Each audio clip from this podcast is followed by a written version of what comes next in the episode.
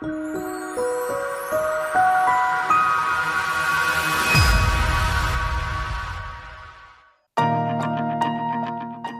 in der Paleo Lounge, deinem Podcast für Paleoernährung und einen ganzheitlichen Lebenswandel. Für ein Leben in Harmonie mit deinem Körper und der Natur.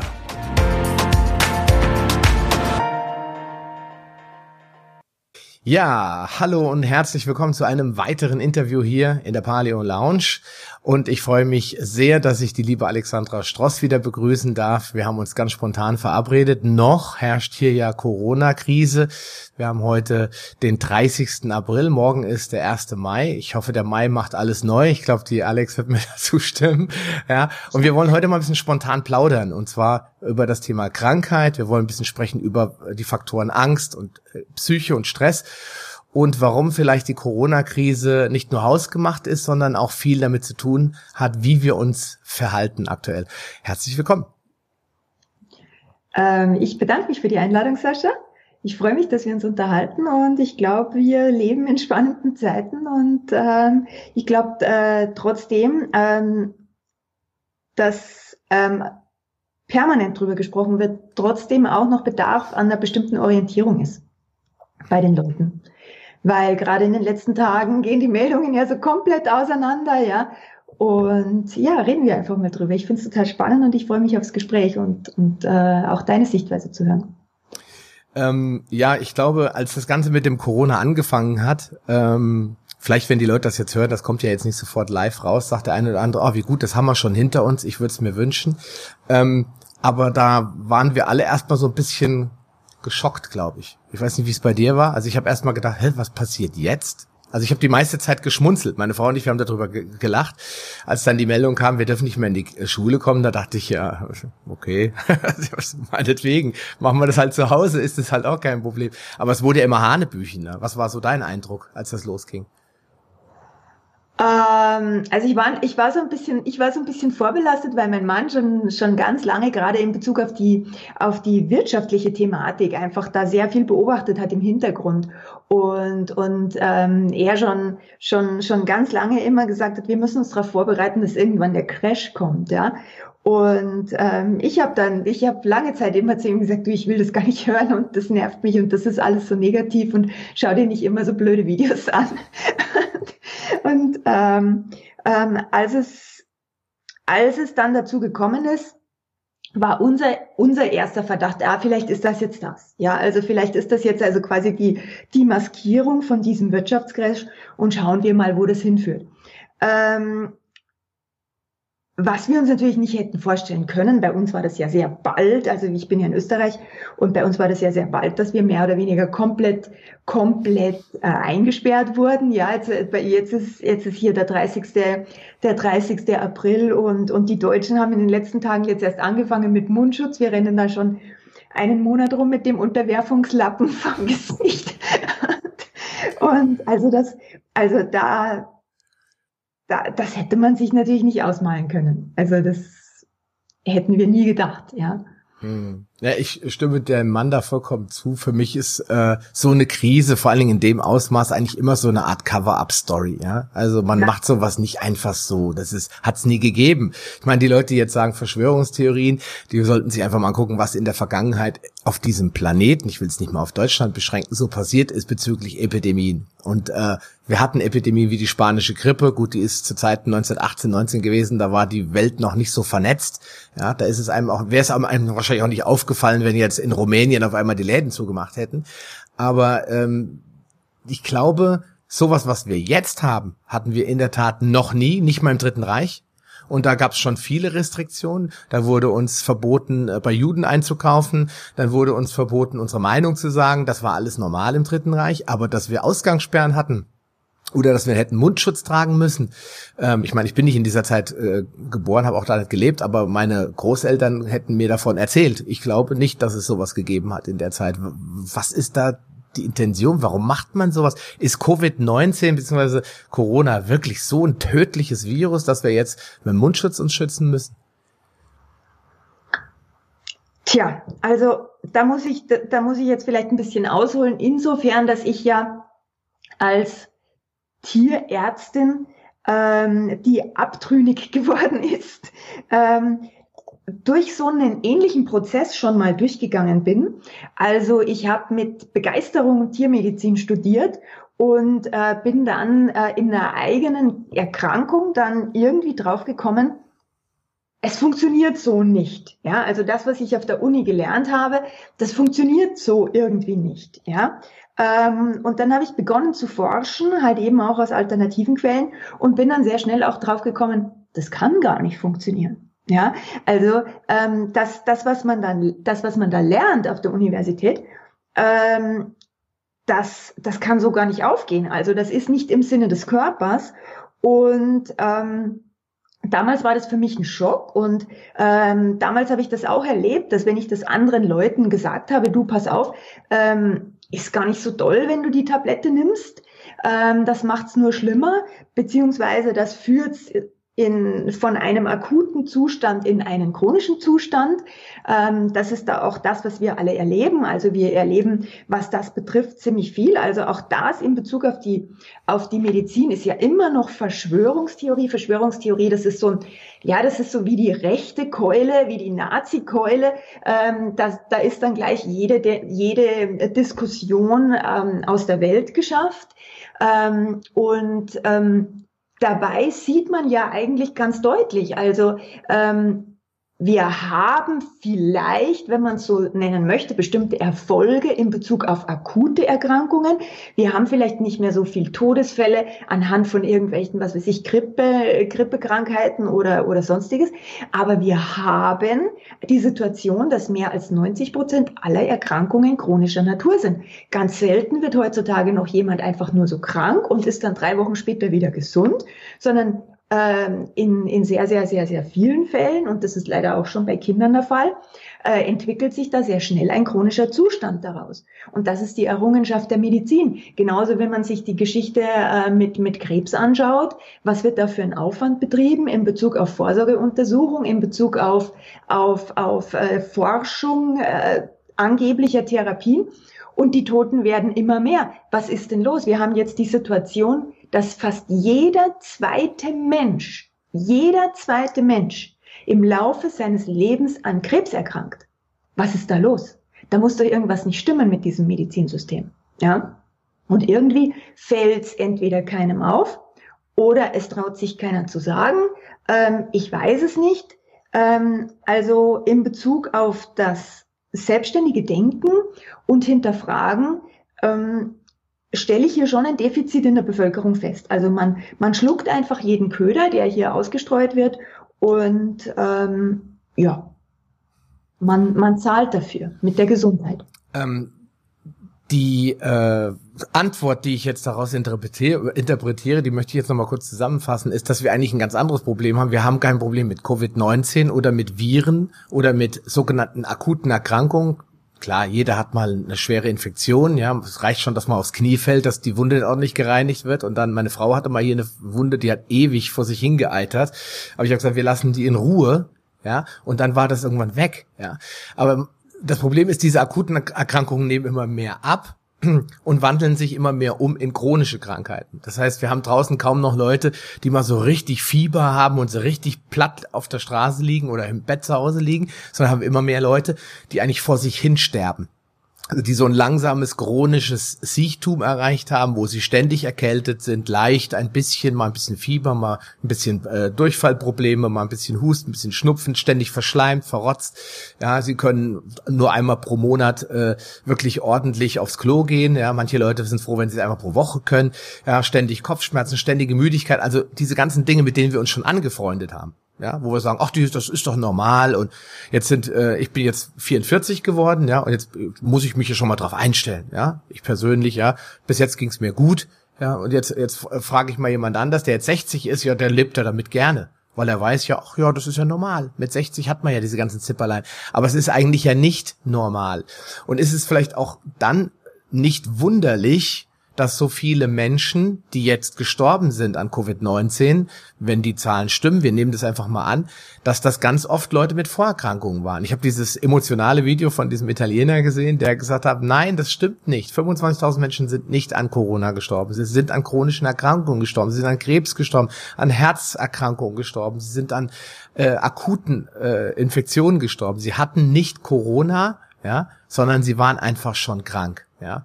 Ist, oder ist das unmoralisch, wenn ich sage, die wären ja sowieso gestorben? Da wird man ja heute auch sofort angegriffen. Ähm, also ich, ich glaube, wie das, wie das ja oft der Fall ist, weil was man jetzt sehr schön sieht, ja, dass wir im Moment so niedrige Todeszahlen haben wie noch nie. Warum haben wir so niedrige Todeszahlen wie noch nie? Weil die Menschen sich nicht ins Krankenhaus trauen. Ja, das heißt, die bleiben jetzt mit der Grippe und mit dem Durchfall zu Hause und schon sterben weniger. Das, das ist, das ist nämlich genau, das ist nämlich genau das Problem. Also, ich bin mir gar nicht so sicher, ob die Leute, die da gestorben sind, und du hast ganz richtig gesagt, wenn die Zahlen überhaupt stimmen, weil ich bin mittlerweile in einer, in einer Position, wo ich sage, was die im Fernsehen sagen, glaube ich überhaupt nicht mehr. Beziehungsweise ich schalte den Fernseher auch gar nicht mehr ein, ja weil das, das interessiert mich nicht. Ich habe das, ich hab das Gefühl, dass ich da nur belogen werde. Ähm, ich glaube, ähm, dass die Leute, die an Corona gestorben sind, dass die gestorben sind, ähm, weil bekannterweise zum Beispiel mit, mit Cortison behandelt wurde. Ja, also wenn ich ein Mediziner bin und eine Infektion mit Cortison behandle, ähm, was nicht selten vorkommt. Aber da muss ich mich nicht wundern, wenn die Leute sterben, weil was macht Cortison? Cortison unterdrückt jede, jede Reaktion des Immunsystems. Ja, das ist mal das Erste. Ähm, man weiß, dass durch die manuelle Beatmung, die sehr, sehr oft passiert ist, ähm, ganz massive Schäden in der, in der, in der Lunge, in der Lunge entstehen.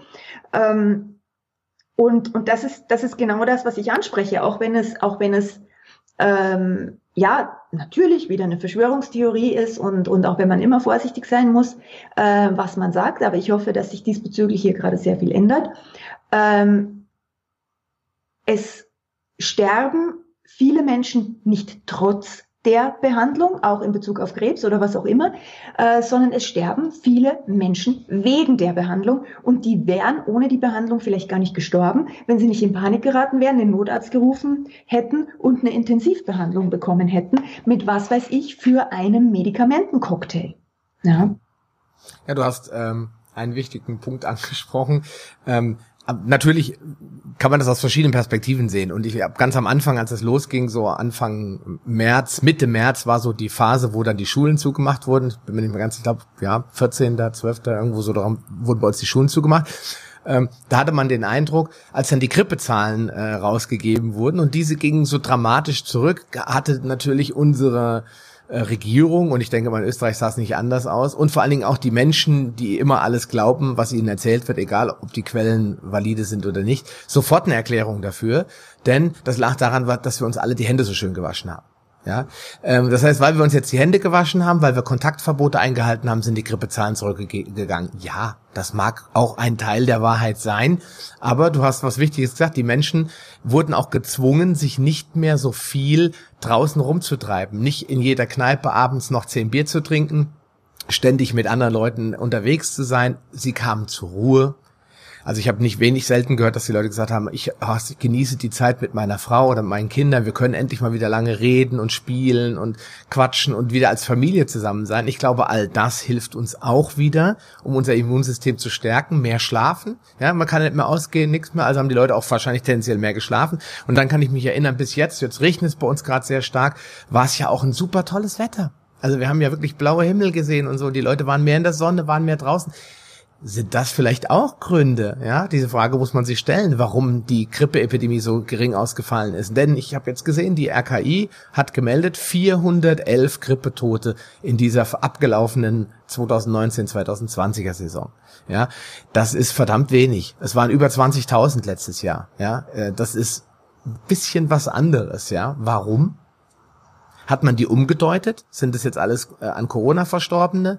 Oder sind die Leute wirklich auch weniger an Grippe verstorben, weil sie einfach aus sich nicht ins Krankenhaus getraut haben, wie du es gesagt hast? Ja, ja und auch beim Arzt. Ich meine, beim, beim, beim Arzt war es ja auch schon, ja. Und, und ich persönlich vertrete ja schon lange die Theorie, dass wenn, und du hast es ja vorher auch angesprochen, ähm, also wenn, wenn, wenn jetzt zum Beispiel etwas eitert oder wenn, wenn, äh, wenn der Körper hohes Fieber hat oder so, dann kommt ja da ganz viel raus. Ja, und wenn man das medikamentös immer unterdrückt, dann bleibt das drin. Und äh, das ist ja nicht gut. Ja, das ist ja nicht gut. Das ist kurzfristig ist das angenehm, weil dann hört das, dann hört der momentane Schmerz auf und dann hört, also das, was, das, was da unangenehm ist ja meistens, unangenehm ist, ist ja meistens die Ausscheidung. Also wenn ich da jetzt einen eitrigen Hals habe oder so, oder wenn ich Durchfall habe, dann ist das sehr, sehr unangenehm. Aber ähm, ja, das bleibt halt alles drin, wenn ich das medikamentös unterdrücke. Und ähm, das ist nicht unbedingt das Beste. Also ähm, ich weiß nicht, ob es, ob es so schlau ist, ähm, wenn man raussieht, äh, beim Fenster, dann wird sehr schnell deutlich, dass die Natur dort entgleist und sich nicht mehr äh, dort nicht mehr helfen kann, wo der Mensch zu viel eingreift und nicht dort, wo der Mensch zu wenig eingreift.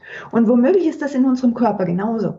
Wenn man den Körper einfach mal machen lässt, ja, und, und, ja, man kann ihn dann zusätzlich noch bei dem, was er möchte, unterstützen, indem man zum Beispiel die Ausscheidung unterstütze und dann zusätzliche Ausscheidungsmaßnahmen noch ergreift. Aber wenn man, selbst wenn man einfach nur gar nichts macht und sich ausruht, ja, ist das schon hundertmal besser aus meiner Sicht, wie wenn ich unterdrückende Maßnahmen ergreife. Hm.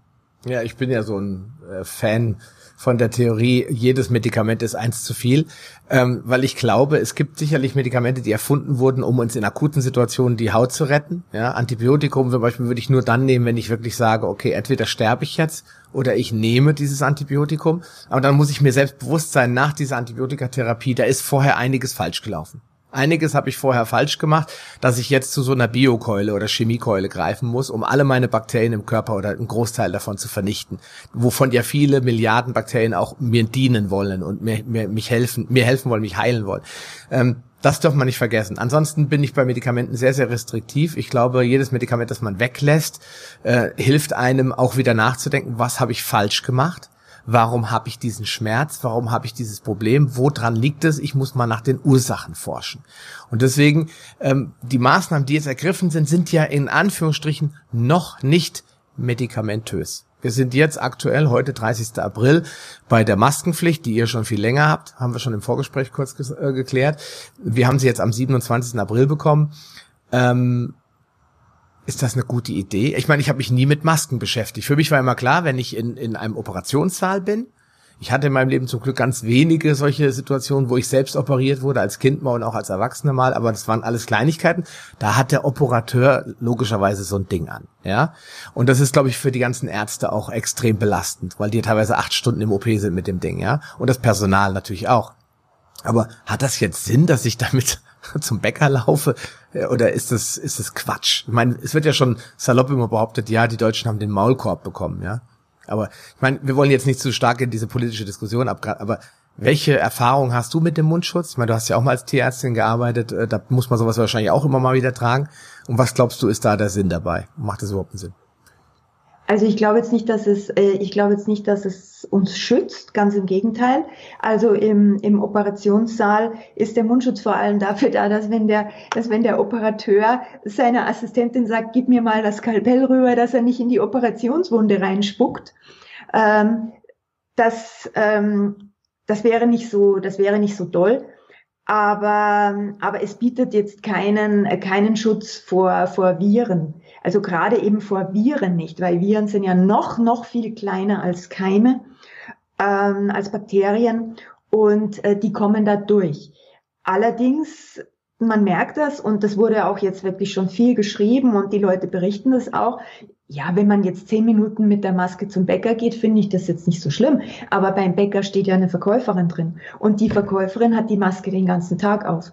Und äh, fragen Sie die Leute mal, die den ganzen Tag die Maske aufhaben müssen, die haben Kopfschmerzen ohne Ende, weil sie, weil, weil der Sauerstoffaustausch einfach sehr stark eingeschränkt ist und weil sie sehr viel von dem Kohlendioxid, das abgeatmet wird, wieder zurück, zurückatmen. Ja, das heißt also, sie bekommen weniger frische Luft und äh, das wirkt sich natürlich eklatant aus und das, ähm, also das ist alles andere als ein, ein Schutz vor Ansteckung, weil wenn ich die Bedingungen insgesamt einfach für den Körper ähm, verschlechtere, dann kann sich der auch schlechter gegen Ansteckung wehren. Ja, also das, das bringt alles überhaupt nichts.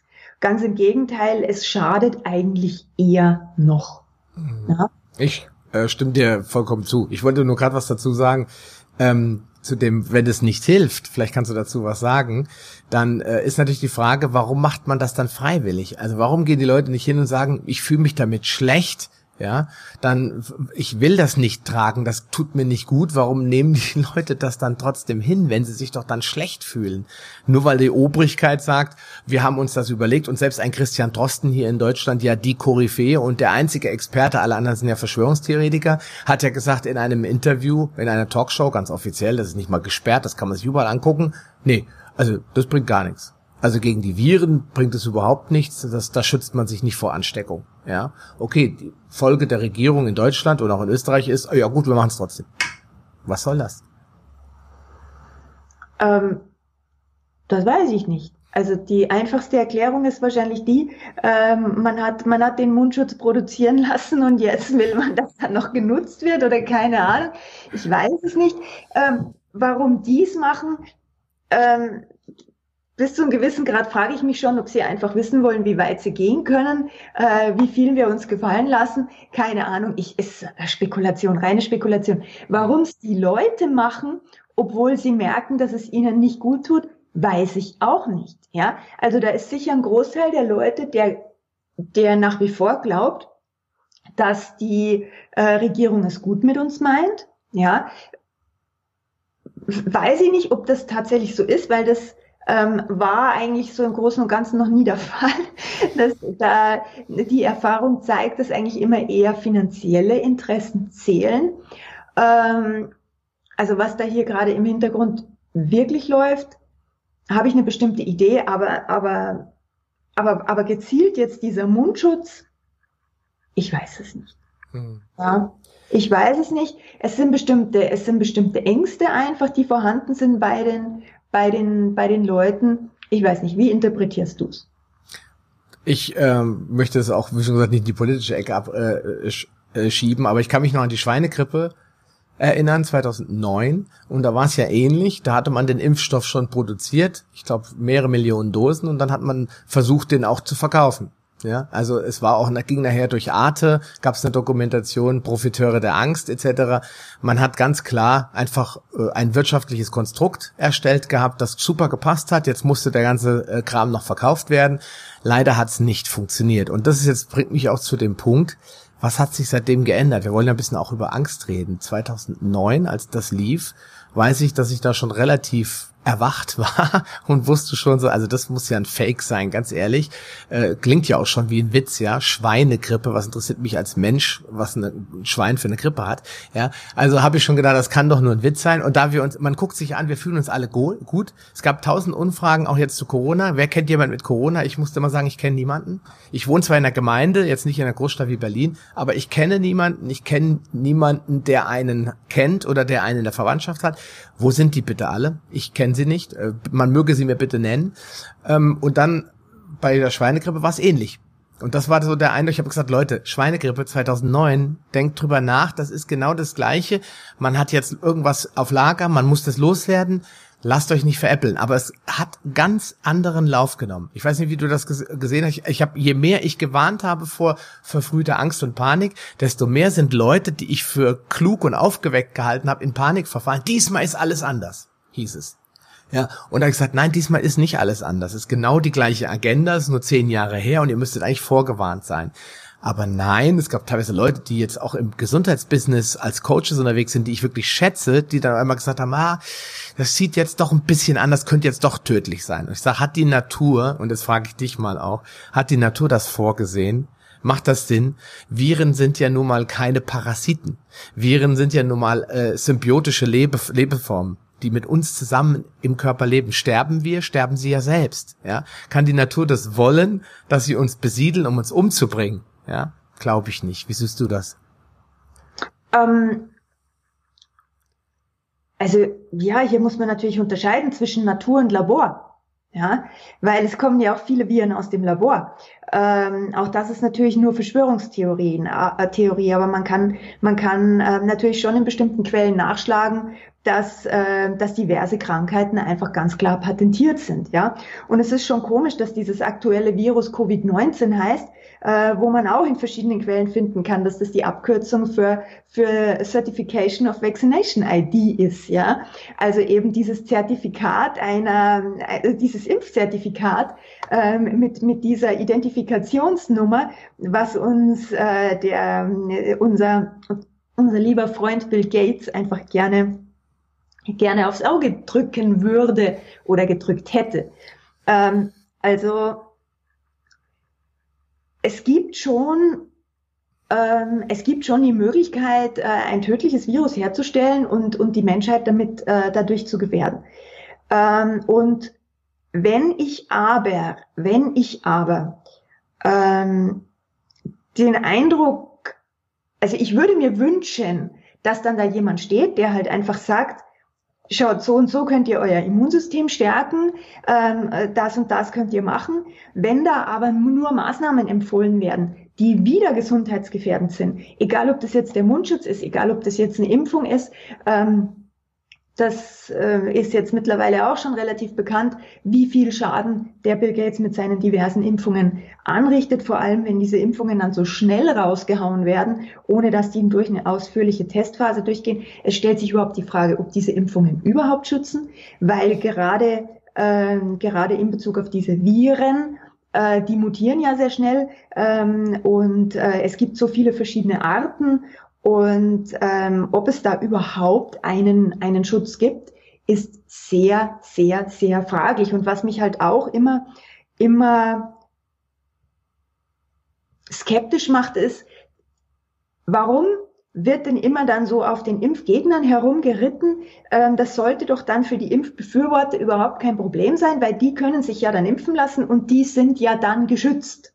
Ja, also was haben Sie für ein Problem mit denen, die sich nicht impfen lassen wollen? Das hinkt doch alles irgendwo. Mhm. Ja, und, und insofern äh, bin ich da einfach immer sehr, sehr, sehr, sehr skeptisch. Ähm, abschließend möchte ich eigentlich zu dem Thema nur noch sagen, man muss sich das angucken, was in Südkorea und Schweden passiert ist. Ähm, da sind die Leute ja ohne diese Ausgangsbeschränkungen auch aus der Krise rausgekommen. Ähm, natürlich sind in Schweden mehr Leute gestorben als in Deutschland oder im Verhältnis zur Bevölkerungsdichte sind mehr Menschen gestorben und das wird dann immer genannt, ja, hätten die mal den Lockdown gemacht. Jetzt hat sich einer dort äh, erlaubt, ein Professor Stefan Homburg zu sagen, ja, aber diese Menschen wären ohnehin gestorben. Die haben dann wären drei Monate später gestorben oder vielleicht fünf Monate, ja. Und dann kommt dann gehen diese Diskussionen los. Äh, ich verstehe das auch klar, wenn es meine eigene Mutter, mein eigener Opa oder was immer wäre, würde ich ihn auch so lang wie möglich äh, haben wollen. Das ist auch vollkommen nachvollziehbar. Aber jetzt zu sagen, äh, wenn wir nicht die ganze Erde in Lockdown bringen, damit 25, 30, 100.000 Menschen, sagen wir mal 100.000 Menschen, ein paar Monate länger leben und dafür beschneiden wir die Rechte von 7,3 oder 7,5 Milliarden Menschen, ist das dann noch verhältnismäßig. Und da sollte jeder, der die Demokratiefahne so hoch hält, und äh, so für Menschenrechte ist auch immer überlegen, ob das sinnvoll ist für 100.000 Menschen alle Rechte zu, äh, äh durchzusetzen und gleichzeitig für siebeneinhalb Milliarden die Rechte zu beschränken, ob das sinnvoll ist. Ja? Und das hat es in der Vergangenheit nicht gegeben und warum sollte es das jetzt auf einmal geben? Und es sind viel mehr Menschen an anderen Krankheiten gestorben. Wir könnten jetzt diese klassischen Statistiken wieder rausholen, dann werden wir nur wieder irgendwo hingeschoben. Ja? Das, ich glaube, jeder kann sich da selbst äh, seine Gedanken machen. Ich, ich will jetzt auf den Punkt kommen, wo ich gerade angefangen habe, als ich die Corona-Krise äh, äh, gesehen habe, dass sie hochkommt und dann gesagt habe, Leute, cool bleiben, locker bleiben, wurde ich dann hier teilweise auch in meiner Gemeinde, hier gibt's so eine kleine Gruppe, so eine Facebook-Gruppe, hat es dann geheißen, so, ja, was hast du denn für Drogen genommen und hast du sie noch alle und so weiter und so. Dann habe ich dann gesagt, okay, ich, ich gebe es auf, die Leute scheinen in diesen Panikmodus reinzuwollen. Ähm, lass uns mal über diese Faktoren sprechen, die dazu geführt haben, dass die Leute so in Panik gekommen sind. Wir haben da einmal, vielleicht kannst du da gleich drauf eingehen, wir haben einmal diese tödliche Gefahr. Es ist ein tödliches Virus, ja. Es gibt kein Heilmittel. Es gibt kein Gegenmittel. Es gibt kein Impfstoff. Das Immunsystem erkennt dieses äh, äh, Virus nicht. Das waren alles solche Dinge, die behauptet wurden. Ja, dass die Leute dann in Panik geraten, weil sie sagen, okay, ich kann mich dagegen gar nicht schützen. ist nachvollziehbar. Und jetzt der letzte Punkt, nicht, und das ist mittlerweile durch äh, Professor Sukaret Bhakti widerlegt worden ist, ich kann jemanden anstecken, selbst wenn ich kerngesund bin. Ja, also ich kann sogar asymptomatisch sein und meine Frau oder, oder meine Nachbarin anstecken, obwohl ich überhaupt gar nichts habe. Ich kann also quasi eine Silent äh, Infection haben, ja. Ähm, Sukaret Bhakti hat in dem Interview bei KenFM gesagt, nein, wer keine Symptome hat, keine deutlichen Symptome, ist auch nicht infektiös. Und das ist auch in der Virologie und der Infektionsmikrobiologie äh, überall bekannt. Jeder weiß das eigentlich, ja. Diese Instrumente sind halt eingesetzt worden und jetzt sind die Leute alle in Panik. Und was löst das bei den Menschen aus? Oder fällt dir noch ein Faktor ein, was die Leute so in Panik und Angst gebracht hat jetzt in Bezug auf Corona?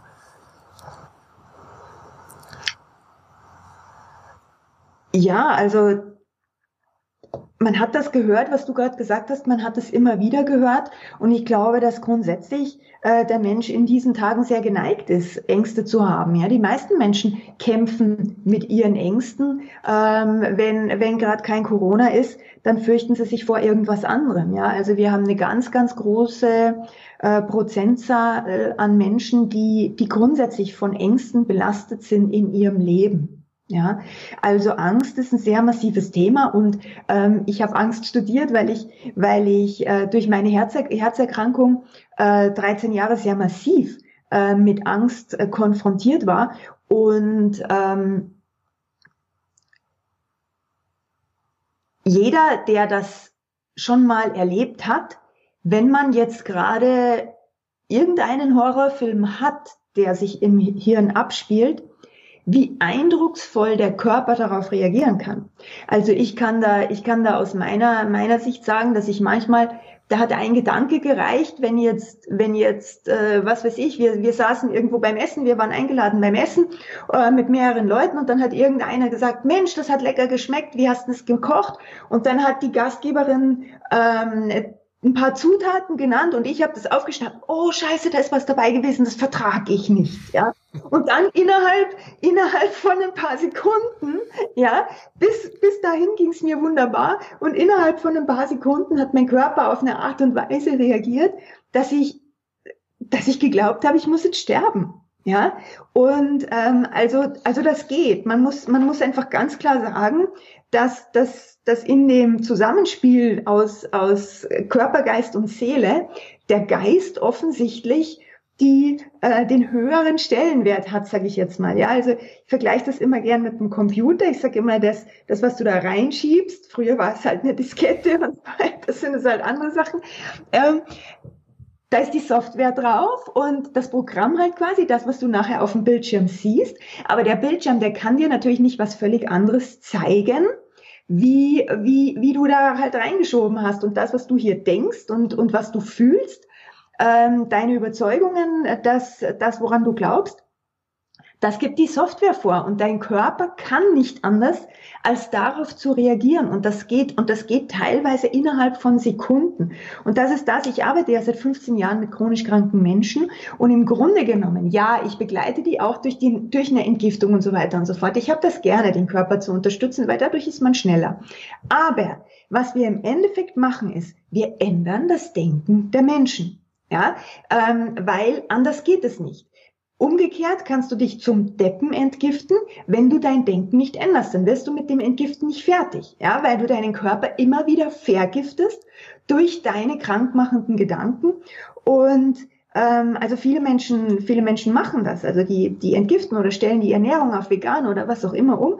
Und am Anfang sind die begeistert, am Anfang haben die gute Erfolge, aber dann kommen die an eine bestimmte Grenze, wo sie nicht mehr weiterkommen und wo, sie, wo sich dann teilweise sogar die alten Beschwerden wieder einstellen, weil die alten Denkmuster noch vorhanden sind. Es sind halt zum Beispiel die Ängste noch da und der, der Streit mit dem Partner, der tägliche ist auch noch da. Und da entstehen ja permanent wieder Gifte beziehungsweise Stresshormone, Übersäuerungen im Körper, pH-Wertverschiebungen und ähm, auf Dauer muss man einfach ganz, ganz klar das Denken ändern. Und ich habe das auch am eigenen Körper ähm, erleben dürfen, nachdem ich 13 Jahre wirklich alles probiert habe. Da war zwar sehr vieles am Anfang noch schulmedizinisch dabei, ich wurde also zweimal am Herz operiert etc. etc. Hat alles nichts geholfen. Und ich bin eines Morgens aufgewacht und hatte einen Gedanken im Kopf und dieser Gedanke war, ich höre jetzt auf damit. Der war auf einmal da, das war Gnade. Ja, ich höre jetzt auf damit, ab jetzt läuft es anders in meinem System. Und ähm, dann habe ich mein Denken verändert. Und ähm, also ich fand das wichtig, den Satz. Nicht, ich habe nicht gedacht, jetzt muss Schluss sein oder irgendwas, sondern ich höre auf. Und ähm, du musst aufhören, krank zu sein, wenn du nicht mehr krank sein möchtest. Und ähm, du kannst dir natürlich die Krankheit auch, auch, auch herbeireden. Und ich möchte nicht behaupten, dass die Menschen das machen. Aber ähm, ich möchte behaupten, dass man sich selber heilen kann durch die Art und Weise, wie man einfach denkt und in weiterer Folge dann auch, wie man spricht, wie man, wie man agiert. Weil ich muss ja ganz klar sagen, ich habe da sehr viel Erfahrung natürlich damit, aber äh, die krankmachenden Muster, die Muster, in denen der Mensch gefangen ist, die erkenne ich innerhalb von drei Minuten, wenn ich mich mit jemandem unterhalte. Das merkt man sofort am Kommunikationsverhalten ähm, und natürlich dann auch an den, an den Handlungen, wie sich der Mensch im Alltag verhält. verhält. Und das darf durchbrochen werden. Und das, das ist eine gute Nachricht. Also das soll jetzt nicht nach einer Schuldzuweisung oder sonst was klingen, sondern, sondern die gute Nachricht dabei ist, du kannst das selber machen. Ja, du kannst das selber in die Hand nehmen. Also ähm, tu bitte nicht so, das sage ich jetzt nicht zu dir, sondern das sage ich zu jedem, der es da draußen vielleicht hört, tu bitte nicht so, als hätte dein Körper ein Eigenleben. Ja? Und mach da irgendwelche Sachen, die du gar nicht beeinflussen kannst. Es mag eine Menge Dinge geben auf diesem Planeten, die du vielleicht tatsächlich nicht beeinflussen kannst. Aber dein Körper gehört garantiert nicht dazu. Dein Körper ist Materie, dein Körper ist wie die, wie die Hardware eines Computers, den du programmierst. Ja, ganz, ganz klarer Fall. Und alles andere ähm, ist Augenwischerei. Ja, alles andere ist Augenwischerei. Selbst das wirkungsvolle Entgiften, wenn du dir weiter nur, nur giftige Gedanken produzierst, wirst du dir immer wieder eine Krankheit herstellen, wirst du dir immer wieder deine Symptome herholen. Du kannst sie dann durchs Entgiften wieder lindern, aber du kommst nicht raus. Da hast du ähm, einen ganz, ganz wichtigen Punkt angesprochen. Ähm äh, ich denke, wir werden am Ende auch noch mal so ein, so ein bisschen so ein kleines Werkzeugkit rausgeben, was man da tun kann, um auch aus diesen Sachen rauszukommen, weil ich kann das nur unterschreiben. Ähm, ich hatte letztes Jahr ähm, bei mir im Unternehmen, also mein kleines Online-Business, äh, kombiniert mit einer Handelsvertretung. Mein Vater hatte äh, ja, ist dem Tod nochmal von der Schippe gesprochen, äh, gesprungen, 40 Jahre LKW gefahren, viel Brot, viel Cola getrunken, was man so als Lkw-Fahrer halt macht, ne? wenn man halt wenig Möglichkeiten hat, ständig in diesen Rasthäusern, da wird halt auch nicht äh, biologisches Essen serviert, weder heute noch vor 20 Jahren erst recht nicht. Und äh, dass diese, dieser Raubbau im eigenen Körper, das sieht man halt in der Bevölkerung irgendwann. Und bei meinem Vater war es dann so, dass äh, die Herzleistung so dramatisch abgenommen hat und die Herzklappe so kaputt war, dass er um eine OP nicht mehr drumherum kam. Und er hatte aber so eine Panik vom Krankenhaus, was ich auch nachvollziehen kann und vor allen Dingen von diesem schweren Eingriff, dass er sich halt geweigert hat. Und ich habe auch gesagt, ich kann das vollkommen nachvollziehen, bis er dann irgendwann ein paar Tage vor Ende, also Ende Mai letzten Jahres war das, ähm, so schlecht beisammen war, dass ich dann gesagt habe, wir haben uns noch kurz vorher unterhalten, ich habe gesagt, ich hole jetzt einen Notarzt, du stirbst heute Nacht, wenn ich dich jetzt ins Bett lege, ja.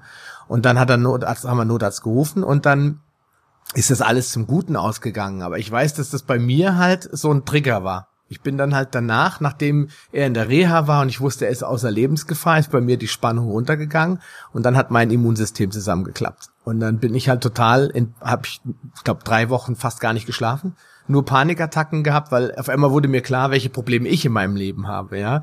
Und die kamen dann alle so auf mich runter. Also die ganze Angst kam so auf mich drauf. Ich gehe unter, ich kann meine Familie nicht ernähren, äh, ich verdiene nicht genug Geld, um überhaupt noch die Miete zu bezahlen in Zukunft. Und all diese Sachen kamen dann, unbegründete Ängste teilweise auch, die einfach dann, so schnell kann es passieren. Mein Vater war so das Beispiel, so schnell kann man sterben, so schnell. Und wenn ich jetzt ausfalle und nicht mehr da bin und meine Frau und keine, ich kann, ich gehe doch nicht ins Grab und lass meine Familie mittellos zurück. Das kam dann alles so auf mich nieder. Das war wirklich eine richtig heftige Zeit. Und ich habe dann, ich glaube, mindestens drei Monate gebraucht, ja, bis ich da rauskam. Ich bin morgens um vier wach geworden mit einem Puls von 120. Der Herz, das Herz hat mir bis zum Hals geschlagen. Ich konnte nicht mehr schlafen. Ich bin um vier aufgestanden, bin rumgelaufen wie ein Tiger im Käfig. Das war also eine furchtbare Sache. Und da habe ich gemerkt, was Angst mit einem anstellen kann was das, was das im Körper auslösen kann. Das ist ja, was wir immer so in, in so einem Business-Coaching und so, also dieser Fight-and-Flight-Mode. Das war die Hölle. Das war dieses Gefühl, ständig, ich sitz, da sitzt ein Tiger da und der will mich fressen, mir darf bloß nicht ins Auge zufallen. Ja. Und das war dieser Moment, wo ich gesagt habe, nee, das geht so nicht weiter. Und ich habe mir, ich glaube, Meditationen angehört, stundenlang. Ich habe mich quasi richtig, ich habe mir das Zeug reingehämmert, bis dann nach Monaten dann irgendwann die Einstellung kam, okay, das war alles nur Angst, das war irgendwas in meinem Kopf. Ja, und heute habe ich die gleiche Situation, aber ich habe die Angst nicht mehr, weil ich sage, okay, es geht sowieso irgendwie weiter, ja, die Welt geht nicht unter. Ich muss diese Angst aus meinem Leben rauskriegen und muss sehen, dass ich damit umgehe. Und das ist, glaube ich, das, was du eben gesagt hast, was die Leute völlig aus der Steuerung rausbringt, dass sie denken, ich kann da nicht keinen Einfluss drauf nehmen. Ich habe keine Möglichkeit, das, das steuert mich selbst. Ja. Und das ist ein Riesenproblem. Und wenn diese Faktoren, und jetzt müssen wir uns in die Leute raus, reinversetzen, ja, unheilbar, potenziell tödlich, es gibt 35 Millionen Tote, wurden uns ja, diese Zahlen wurden uns ja genannt, ja, verantwortungslos, völlig verantwortungslos, aber sie wurden uns genannt. Es gibt keinen Impfstoff. Oh, es gibt kein Heilmittel. Oh je. Das Immunsystem erkennt es nicht, also ich kann gar nichts tun. Ich bin also hilflos. Dieser Eindruck entsteht. Und wenn jetzt Leute natürlich noch geliebte Verwandte zu Hause haben, die vielleicht erst einen Herzinfarkt hatten oder die gerade eine Chemotherapie hinter sich haben, dann geht das natürlich nochmal hoch, weil die dann zur Risikoklasse gehören, ja. Und was passiert dann bei den Leuten? Die verfallen völlig in Panik. Und dann sagt ja das Prinzip der Kontrolle, Kontrolle der Massen, dann kannst du mit denen alles machen. Ja, dann kannst du ihnen alles geben und alles tun. Sie werden an jedem Grashalm ziehen, um diese Angst und diese Sache wegzukriegen. Ja, und das ist, ich glaube, einer der Gründe. Ja, vielleicht sollten wir noch mal drüber sprechen, was äh, ja Angst tatsächlich auslöst. Vielleicht gehen wir diese Kaskade noch mal durch. So von der vom Beginn der Angst bis zu den wirklichen körperlichen Symptomen, die dadurch entstehen. Ähm, ja, also im, im, im Körper werden dadurch natürlich bestimmte Hormone ausgeschüttet. Ja, also da, da werden ganz, ganz viele, viele Stresshormone ausgeschüttet und genau diese, diese Reaktion, die du, die du gesagt hast, also dieser Kampf- und Flucht, ähm, wo vom, von unserem Nervensystem, von unserem autonomen Nervensystem der sogenannte Parasympathikus aktiv ist, ähm, wenn man das evolutionsbiologisch betrachtet, dann waren diese Angstmomente, wo dieser Sympathikus so aktiv war, die waren immer relativ kurz. Ja, also da waren, ähm, also wo so richtig akuter Stress da war. Ähm, das war halt mal, ja, da, da, da kam mal der Bär tatsächlich um die Ecke, ja, oder der Tiger. Aber gut, entweder hat er dich dann gefressen oder, oder er hatte dann an dem Tag keinen Hunger und dann war er wieder weg. Ja, ähm, und, und die Grundsituation, die wir haben, dass Stress ja ein Großteil unseres Lebens äh, vorhanden ist, ähm, da ist das, dieses Gleichgewicht zwischen Sympathikus und Parasympathikus, also der Teil, der dann wieder die Ruhe einkehren lässt, das ist ja sowieso schon von Haus aus verschoben, hängt ja eher auf der Stressseite. Jetzt sind uns, jetzt ist unser Nervenkostüm ja eh schon so ein Stück weit überreizt und unser, und unser System auch belastet dadurch.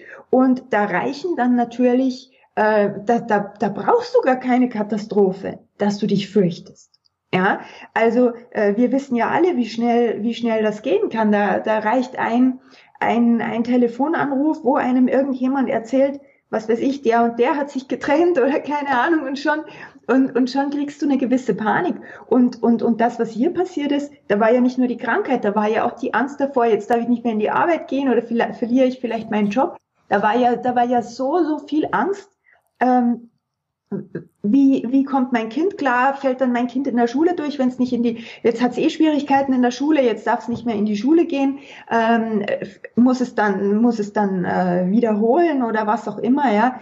Also es ist, es waren einfach unglaublich viele Faktoren, die da zusammengekommen sind. Und das belastet den Körper eklatant, weil das ist auf der, auf das ist der Körper nicht ausgerichtet. Ja.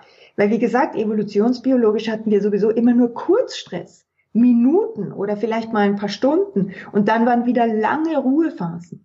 Und, und jetzt hat sich das alles komplett umgedreht und, die, und es waren so viele Leute, die mir jetzt erzählt haben, ah, sie, sie können überhaupt nicht mehr gut schlafen seit ein paar Wochen, sie machen sich solche Sorgen etc. etc. Ja, ähm, ja natürlich wirkt sich das ganz massiv aus auf den Körper ganz klarer Fall. Und die gute Nachricht ist aber einfach, man kann da schon sehr gut gegensteuern. Ja, also man, man muss einfach hier wirklich aufpassen und das ist einfach, ähm, einfach auch fürs ganze Leben sicher sehr, sehr, sehr hilfreich, wenn man, wenn man lernt, ich sage immer gerne, einfach ruhig bleiben, wenn die Angst kommt. Ja, ähm, das einfach so als Ziel, dass man, dass man das lernt, dass man sich da hinein entspannt, dass man, dass man da nicht aufspringt und die Gedanken, die die Angst ausgelöst haben, immer wieder für sich selbst wiederholt, ja, und allen Leuten erzählt und dann noch alle anruft und hast du schon gehört und jetzt haben sie das und das gesagt im Fernsehen. Dadurch hört man es ja immer wieder. Das ist ja dann ein richtiges Programm. Das ist eine Programmierung, die man dann selber noch fortführt. Ja. Und ähm, da muss man dann einfach ein ganz, ganz klares Stopp setzen und sich wieder auf etwas ausrichten, was einem Freude macht, was diese, was diese Gedanken umdreht und sich einfach immer wieder sagen, ich kann das gut beeinflussen, ich äh, schaue jetzt einfach, dass mein Körper gut versorgt ist. Ich mache genau das, was du gesagt hast. Ich gehe in die frische Luft raus. Ähm, ich, ich schaue, dass ich, dass ich ähm, ja, dass ich mich einigermaßen gesund ernähre. Ich entspanne mich mal so richtig. Ich genieße die Zeit jetzt, die ich da habe, dass ich mir einfach wieder auf was Positives ausrichte. Das ist natürlich nicht ganz einfach. Es ist aber nur deswegen schwer, weil wir es nicht gewohnt sind. Es ist eine Gewohnheit. Und das kann man sehr schnell umdrehen. Also schon ein, zwei Wochen konsequentes Dranbleiben, das immer wieder, wenn diese angstvollen Gedanken kommen, dass man sagt, ey, stopp, wollte ich, ich mache hier ganz bewusst dieses, ich mache immer eine ungewöhnliche Bewegung, um die Körperintelligenz mit reinzunehmen. Hey, stopp, das wollte ich ja nicht mehr denken. Und dann legt man sich zwei, drei Gedanken zurecht, die man stattdessen denken möchte. Und dann, ja, dann schaut man einfach, dass man, dass man was macht, was einem Spaß macht. Und dann kommt man wieder auf, auf andere Gedanken. Ich habe zum Beispiel, ich habe, ich habe zum Beispiel so ein kleines Trampolin. Ja, mhm. ich habe zum Beispiel so ein kleines Trampolin. Wenn ich, wenn ich ganz arg wütend bin oder wenn ich ängstlich bin oder sonst was, dann springe ich da fünf Minuten auf diesem Trampolin bis zur Erschöpfung. Und ähm, erstens mal dieses Hüpfen, das ist ganz toll, weil das signalisiert dem Gehirn, du bist fröhlich. Und zweitens mal einfach auch das körperliche Auspowern, das baut die Stresshormone ab. Das ist auch eine ganz, ganz tolle Sache, sich einfach auch zu bewegen, wenn man so einen körperlichen Stress hat. Und ähm, man kommt dabei unweigerlich auf andere Gedanken. Hm. Kann ich dir nur zustimmen? Um da gleich nochmal einzuhaken, um auf andere Gedanken zu kommen, sollte man sich auch immer Tiere anschauen. Mein Vater hat mich jetzt angerufen, der hat zwei Labradore und hatte gesagt, dass er findet das immer fantastisch. Die zwei interessiert das nicht. Die interessiert es überhaupt nicht, was da draußen los ist, ja. Ob wir alle mit Masken rumlaufen oder ob die Welt vermeintlich untergeht. Die freuen sich ihres Lebens, weil sie es auch nicht anders wissen, ja. Ich sag, äh, habe zu meinem Sohn jetzt zum Beispiel gesagt, ähm, also du musst dich schon mal so langsam drauf einstellen. Deine Kaninchen sind jetzt schon sechs Jahre alt, die werden jetzt nicht mehr so lange leben, ja. Ja, aber warum geht's denen so gut? Und warum haben die keine Angst, dass sie sterben, weil sie es nicht wissen? weil die einfach nicht wissen, wann ihre Zeit gekommen ist und weil sie sich darüber auch gar keine Gedanken machen. Und deswegen leben sie glücklich bis an den letzten Tag. Und eigentlich müssten wir Menschen uns das auch so als Ziel nehmen. Einfach leben, der Tag, den können wir sowieso nicht vorherbestimmen.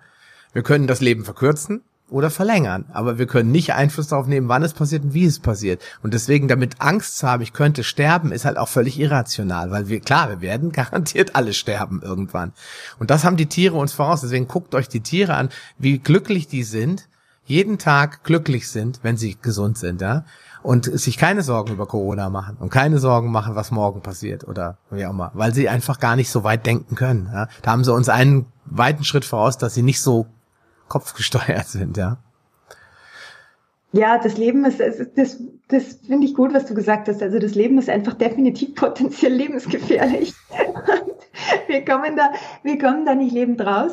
Und ähm, aber ja, ähm, wir, wir glauben, wir bilden uns ein, dass wir, wenn wir uns vor etwas fürchten, dass wir dann, wenn es eintritt, besser darauf vorbereitet sind.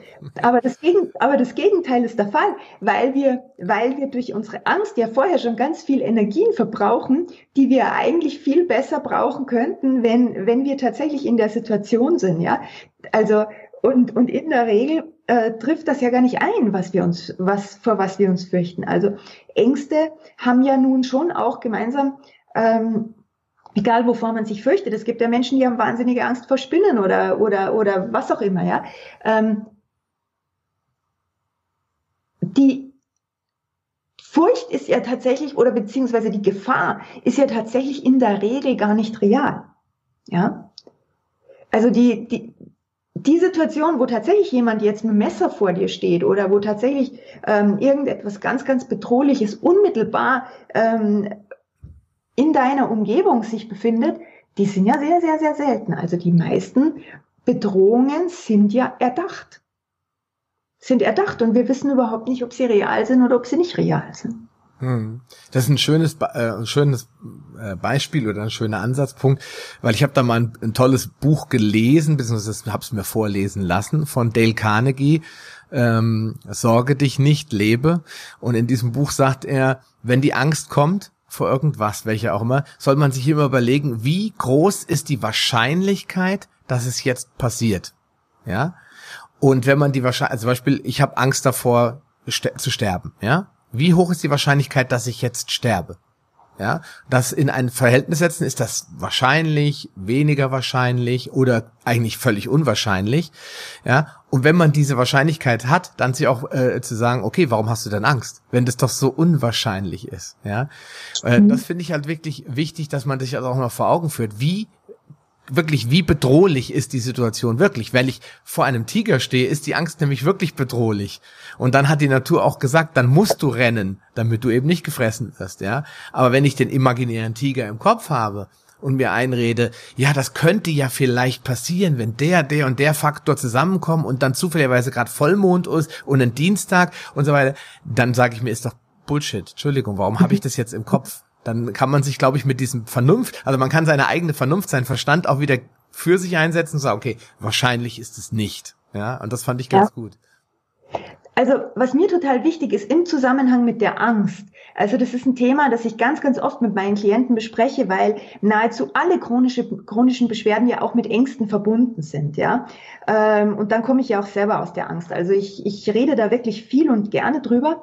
Es ist eben leider oder nicht leider, aber man muss es wissen, es ist vieles immer paradox. Ja, also ähm, das Ding, sich klar zu machen, eigentlich brauche ich keine Angst zu haben, ähm, ist die eine Seite. Auf der anderen Seite läuft man da aber dann sehr schnell auch wieder in die Gefahr der Unterdrückung. Also ich vergleiche das immer ganz gern, wenn, wenn Kinder zum Beispiel zu ihren Eltern sagen, ich habe Angst vor dem und dem, dann hören sie immer ganz oft von ihren Eltern, du brauchst doch keine Angst zu haben. Und was beim Kind ankommt auf der anderen Seite, ist dann immer, okay, es ist nicht gut, wenn ich Angst habe. Und ich sollte das auch nicht sagen, dass ich Angst habe. Ja? Und in dem Moment, wo man, wo man dann selber beginnt, etwas unterdrücken zu wollen, wird dieses, wird dieses Ding immer mächtiger.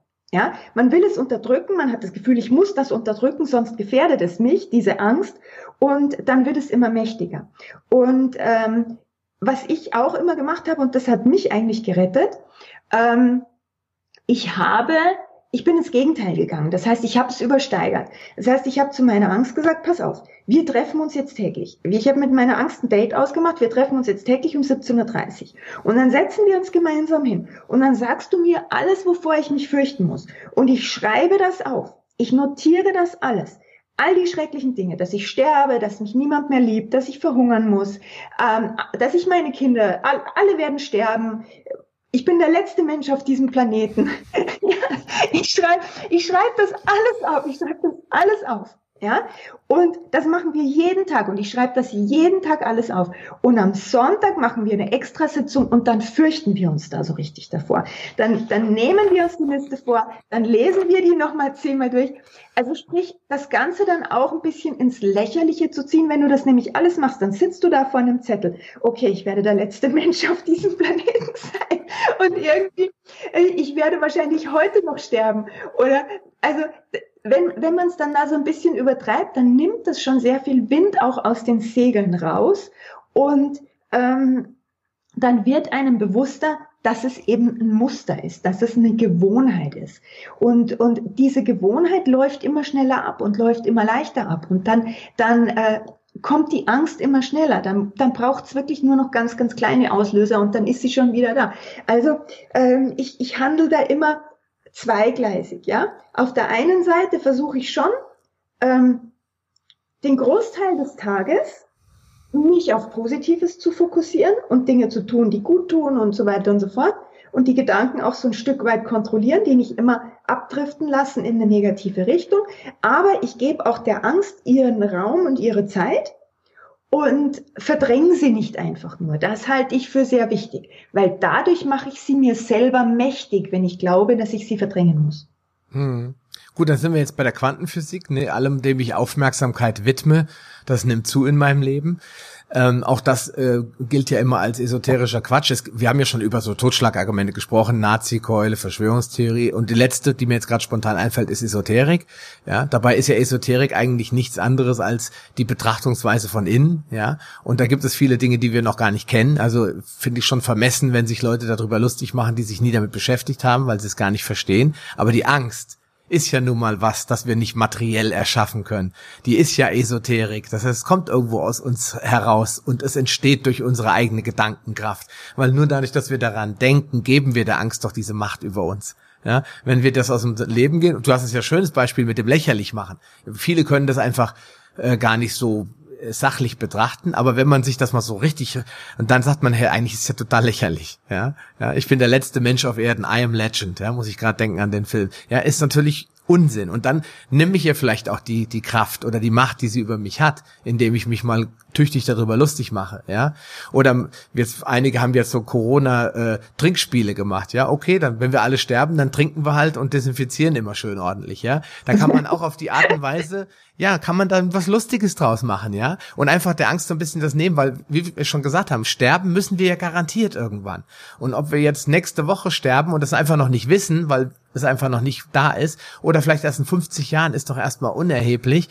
Wenn ich mich jetzt mit Dingen beschäftige, die jetzt nicht immanent wichtig sind, dann habe ich mich doch hier oben zugefrachtet mit Dingen, die gar nicht wichtig sind in dem Moment, die ich jetzt nicht brauche, die mich nur belasten. Und dann sind wir wieder bei dem Corona-Thema. Die Leute können an nichts anderes mehr denken. Das kommt, ist nur noch Corona hier, Corona da und die Leute sitzen noch vorm Fernseh und impfen sich noch rund um die Uhr mit den Nachrichten, die eigentlich immer das Gleiche sagen, ja.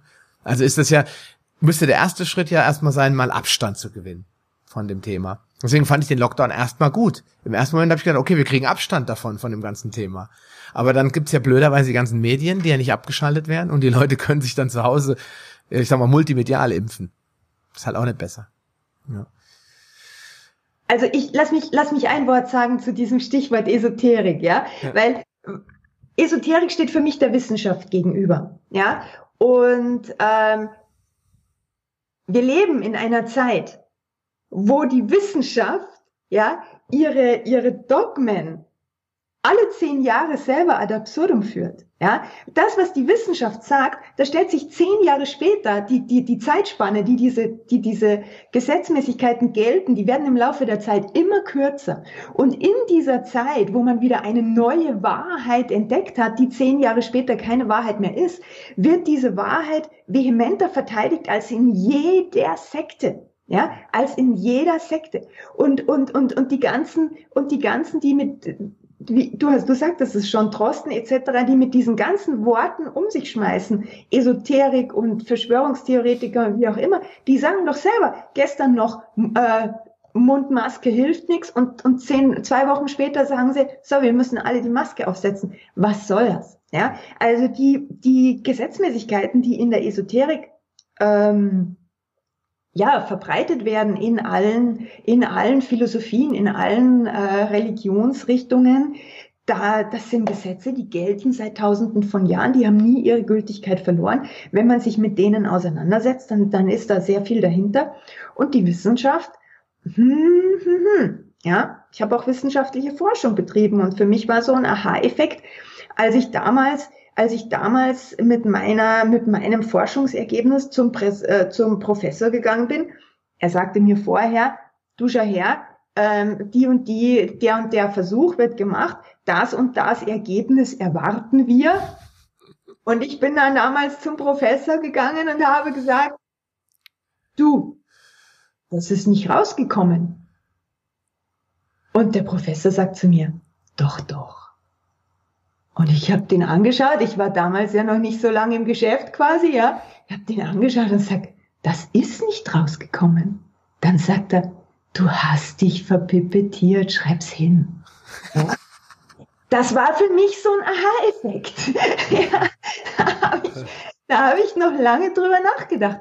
Ich habe damals nicht gleich alles in Frage gestellt, ja, aber das war schon so ein Moment, wo ich so, so ein Hoppler, wo ich mir gedacht habe, ups, die Dinge sind nicht so, wie ich geglaubt habe. Ja, ähm, was ist da los? Ja, und ja, so kommt man halt auf immer mehr Dinge drauf. Ja, und, und wird im Laufe der Zeit immer skeptischer, immer vorsichtiger und man lernt dabei, das ist gut, das ist gut, das ist gut. Nicht bitte den Eindruck bekommen, dass ich jetzt sage, ach Gott, und die Welt ist so schlecht und wie auch immer. Nein, ganz im Gegenteil. Ich finde es gut, wenn wir Erlebnisse haben, die uns zeigen, du musst selber denken. Du musst selber denken, du musst dir deine eigene Meinung bilden, du musst so weit kommen, dass du irgendeinen Weg für dich findest, selber herauszufinden, was erscheint mir denn stimmig und was nicht. Du darfst nicht einfach hergehen und, und irgendwelchen Menschen komplett blind vertrauen, irgendwelchen Menschen komplett die Verantwortung für deine Gesundheit in die Hand geben, für dein Geld in die Hand geben, für dein Lebensglück in die Hand geben. Du musst da immer selber ein bisschen dabei bleiben und immer überprüfen, was wird hier eigentlich gemacht? Führt es eigentlich zu dem Ergebnis, das ich mir gewünscht hätte oder führt es in eine komplett andere Richtung? Und wenn es in eine komplett andere Richtung führt, dann greife ich da ein. Hm.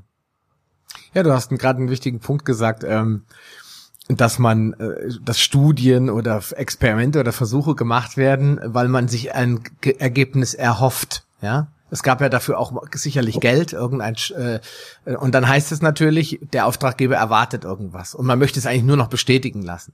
Und jetzt kommst du an und sagst, ne, das kam aber dabei nicht raus.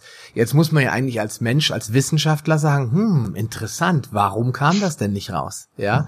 Und nee, nee, nee, das kam so raus. Wir müssen das nur ein bisschen uminterpretieren. Das heißt, ich gehe einfach drum herum, nehme ich andere Faktoren mit ins Spiel und dann äh, kommt man zum Beispiel bei Impfstoffen zum Beispiel zu dem Ergebnis, ja, warum sind die wenigen Studien alle so, äh, so komisch? Warum kommen da keine Nebenwirkungen bei Impfstoffen raus? Aha, da muss man gucken, placebo-kontrollierte Studien basieren darauf, dass das Placebo ein Adjuvanz ist und nicht eine Kochsalzlösung wie sonst. Das heißt, ich vergleiche Aluminium mit Aluminium oder Quecksilber mit Quecksilber und dann kommt noch ein bisschen Wirkstoff dazu, aber die Schadstoffe sind die gleichen und dann komme ich natürlich auf, auf keine erhöhten Nebenwirkungen beim Impfstoff, weil das Placebo ja schon per se giftig war. Und so kann man sich natürlich Wissenschaft auslegen, damit sie so kommt, wie ich sie gerne hätte. Wie Winston Churchill schon gesagt hat, traue keiner Statistik, die du nicht selbst gefälscht hast. Ja, das, ich weiß nicht, ob dem da klar war, dass er auch sein eigenes System damit ad absurdum führt, aber du hast es vollkommen zu Recht gesagt. Äh, wir müssen aus dem Grund wirklich immer mehr hinterfragen, was wir selbst denken. Und äh, ich sagte das ja bei unserem ersten Podcast schon gesagt, das, was wir sagen, kann ja auch Unsinn sein. Deswegen muss ja jeder für sich selbst das hinterfragen. Wir sagen uns jetzt nie, wir setzen uns jetzt nicht das Grönchen auf und sagen, ja, wir sind die, die die Wahrheit haben. Ja, wir haben sie nicht gebucht. Ja. Nein, also äh, auch das erleben wir ja immer wieder, ja, dass, dass, dass das, was wir vor zehn Jahren geglaubt haben, auf einmal nicht mehr wahr ist. Ja, und, und so ehrlich muss man dann einfach irgendwann mal sein. Und gerade in der jetzigen Situation im Zusammenhang mit Corona, ich hätte mir oft gewünscht, die anderen haben recht. Ja, ähm, ich, ich weiß es nicht. Das, was, was da tatsächlich, man kann, man kann nur interpretieren, man kann sich eben einfühlen, man bekommt im Laufe der Zeit eben eine gewisse Erfahrung damit, sich einzufühlen, ist was stimmig, ist was nicht stimmig. Am Anfang gehe ich einfach wirklich immer her und ich sammle alle Informationen aus allen Richtungen. Ja, ich, ich sammle alles, ich schaue mir alles an, ich lese überall rein, ich schaue mir, ich schaue mir, was weiß ich, teilweise hunderte Videos an, ich nehme mir die Zeit dann auch, wenn mir das Thema wichtig ist. Und, und im Laufe der Zeit kristallisieren sich rote Fäden heraus, ja. Das ist einfach, okay, das, das äh, wiederholt sich immer wieder, das muss irgendwie stimmen oder keine Ahnung, ja. Ähm, aber man muss auch lernen, einfach mal zu sammeln, einfach mal neutral zu bleiben und, und ein bisschen dran zu bleiben, bis man sich eine eigene Meinung bilden kann. Hm. Und zuhören und auch zuhören. Ich hatte gestern mal, ich hatte gestern wieder so ein klassisches Beispiel, wo ich, wo ich ähm, Donald Trump hat ja dieses MMS erwähnt. Ja, er hat nicht MMS erwähnt, er hat, er hat Desinfektionsmittel gesagt. Er stellt sich ja gerade ganz öffentlich gegen die Pharmaindustrie. Und um das meiner Community so ein bisschen zu erklären, ähm, habe ich das in einem Video aufgegriffen und gesagt, hey, der hat von MMS gesprochen. Ich nehme das schon sehr lange. Das ist wirklich ein tolles Mittel, das zur Trinkwasserdesinfektion ursprünglich eben hergestellt wurde und das wirklich gegen ganz, ganz viele Krankheiten hilft und ganz, ganz billig ist. Ähm, das hat er gemeint. Und dann kamen lauter Kommentare drunter, wo die Leute, ja, ich nehme das auch. Und dann wurden die Bücher gepostet, MSM, wo ich gesagt habe, nee, Moment, ich habe MMS gesagt. Ja? Es hört ja noch nicht Kleiner, mal Unterschied. ja, es hört ja noch nicht mal mehr zu. Das ist so witzig. Also man darf auch wieder auf Details achten, ja, und wirklich mal nur zuhören. Und gerade beim Chlordioxid haben wir ja da einen ganz, ganz feinen Unterschied zwischen den beiden Formeln. Dein Landsmann äh, Johann Biacic, der redet sich da förmlich den Mund fusselig, ja, äh, weil da immer wieder gerne mit Absicht die Chlorbleiche erwähnt wird, die aber ein paar Molekülchen an einer anderen Stelle hat und dementsprechend noch eine ganz andere Wirkung hat. Äh, genau wie in Amerika dieser Typ, äh, der den äh, Aquariumreiniger getrunken hat und das wird dann hochgepusht und das heißt dann so, ja, ja, haha, die bringen sich alle um, die, die Spinner da, der Trump hat's ja nicht mehr alle. Ja, und jetzt kam heute raus, was für eine Überraschung, die Frau wollte sich von ihrem Mann trennen, ja, sie wollte ihn eigentlich loswerden und äh, sie hat sich gemeldet und hat gesagt, er hätte dieses Zeug getrunken, ja, jetzt vermutet, jetzt äh, ist die Mordkommission schon dran, jetzt glauben sie schon, die Frau hat ihren eigenen Mann umgebracht vielleicht und hat das genutzt, um das äh, zu vertuschen. Ja, der hat genau wie der Donald Trump gesagt hat, diesen äh, Aquariumsreiniger getrunken. Jetzt ist er leider tot. Ja, also man muss immer ein bisschen genauer hinschauen und nicht sofort die erste Botschaft glauben, die einem da aufgetischt wird. Und das ist ein wichtiger Punkt bei diesem Prozess des Sel Selbstdenkens, ja. Und da hilft einem die Esoterik, so nach innen hören und sagen, ist es für mich jetzt hier drinnen wirklich schlüssig? Fasst das zusammen. Und da merkt man auch selbst, man wandelt da so ein bisschen durch die Realitäten. Irgendwann sagt man ja, früher habe ich gedacht, Fett macht mich krank. Heute weiß ich, dass Fett eigentlich gut ist und Kohlenhydrate, vor allen Dingen die aus den Getreide und raffinierten Produkten, dass die mich eher fett machen. Ja, das war früher eine Verschwörungstheorie. Früher haben wir geglaubt, da hinten hinter Amerika, da fällt man einfach runter und da ist man Weltall, weil es gibt, die Erde ist eine Scheibe. Ja, das war eine Verschwörungstheorie. Die Kirche hat alle als Ketzer und äh, äh bezeichnet und sie, äh, wie sagt man, exkommuniziert. Ja, und heute, ja, ist es da völlig normal. Oder Dr. Semmelweis, ja, den hat es in der Psychiatrie, haben sie den gesperrt, der ist gestorben dort, arme Seele, ja, und im Endeffekt machen heute alle, was Semmelweis gesagt hat, Hygiene im Kreissaal. Das sind alles Dinge, wo ich mich immer drüber aufregen könnte. Die Leute sollen doch einfach aufhören, das zu glauben, sondern erstmal für sich selbst hinterfragen. Was ist denn logisch? Was passt denn nicht nur in mein Weltbild, sondern was passt denn in das Weltbild dieses ganzen Planeten? Ich habe eben gesagt, Bakterien so wie sie vorkommen, wollen uns nicht umbringen. Und auch Parasiten nicht. Die sind da, weil sie mit uns eine Symbiose eingehen wollen. Wenn der Mensch was im Labor schafft, haben wir ja schon gesagt, ist das was anderes. Aber Krankheit oder irgendwas, was uns ja irgendwie aus der Bahn wirft, hat auch immer einen Hintergrund. Jetzt kommen wir zum letzten Teil des Podcasts, ja, wo ich gerne nochmal mit dir drüber sprechen will, weil wir haben das im Diabeteskongress kurz angesprochen. Ich finde es aber ein sau wichtiges Thema, weil die meisten Leute sagen immer so, ja, jetzt habe ich Krebs, ja, in Amerika haben die Forschungsinstitute mal gesagt, das ist äh, Pech. Ja, da habe ich so laut, habe ich an dem Tag gelacht, glaube ich, nie wieder danach. Ja, also man kriegt Krebs, wenn man Pech hat. So, jetzt kommen also diese Symptome und irgendwas kommt hoch. Was, was muss ich dann eigentlich in dem Moment denken? Was will mir mein Körper damit sagen? Mein Körper versucht sich mit jedem Symptom selbst auszuregulieren. Ja, mein Körper, mein Körper versucht mit Symptomen seine Gesundheit wiederherzustellen. Und ähm, Erstaunlicherweise kann man nahezu aus jeder Symptomatik heraus die Gesundheit auch tatsächlich wiederherstellen, wenn man den Körper unterstützt dabei. Ja, und äh, wie gesagt, ich unterstütze gerne einerseits dadurch, dass ich, ähm, dass ich den Körper in Ausscheidungsprozessen unterstütze, weil warum muss sich der Körper regulieren, besonders also eben bei so Krankheiten wie Krebs? Da ist schon lange, lange Zeit der pH-Wert total entgleist in bestimmten Geweben. Im Blut wird er ja so lange als möglich aufrecht gehalten, aber in bestimmten Geweben ist er schon, schon lange entgleist, weil da ganz viel eingelagert wird an Stoffwechselabfällen, was nicht mehr abtransportiert werden kann. Und all das rauszuholen, das, das hilft eklatant bei jeder Symptomatik und parallel dazu arbeite ich halt eben ganz gern mit den Menschen daran, dass, dass, dass man schaut, was sind da für was sind da für Verhaltensmuster und für Gedankenmuster dahinter, warum der Mensch mit seinem Leben nicht mehr so richtig zufrieden ist. Weil man muss ganz klar sagen, keine Krankheit fällt vom Himmel, sondern eine Krankheit ist ähm, ein Anzeichen, dass Störfaktoren im Leben sind. Ja? Und äh, je schwerer die Krankheit ist und umso länger sie dauert, umso länger und umso schwerer sind auch diese Störfaktoren, die da sind. Ja? Und die muss man suchen oder die darf man suchen, die wird man finden. Und in dem Moment, wo man da beginnt aufzuräumen, kann Heilung eintreten. Das ist keine Hexerei. Ja, ist, also, das ist überhaupt keine Hexerei. Da braucht man auch niemanden vergiften oder, oder sonst irgendwas, weil man sich denkt, oh, das ist so eine schwere Krankheit, da muss man mit einer ganz einer giftigen Keule kommen. Nein, das muss man nicht. Also, das ist alles, ähm, das sind alles natürliche Vorgänge, wo ein Sinn und ein Zweck dahinter steht. Und, ähm, ja, Heilung ist keine Zauberei. Hm. Nehmen wir doch mal als Beispiel. Krebs ist jetzt natürlich schon die Endstation. Das ist so der, der letzte Kampf des Körpers. Da ist schon einiges aus dem Ruder gelaufen. Aber nehmen wir doch mal deine Erkrankung, Morbus. Äh, nee, du hattest Colitis ulcerosa, ne? Äh, was, was sendet der Körper für Signale und was ist deiner Meinung nach dann falsch gelaufen? Ja, Moment. Also ich möchte, ich möchte kurz auf das eingehen, was du gesagt hast. Krebs ist die Endstation. Äh, Moment.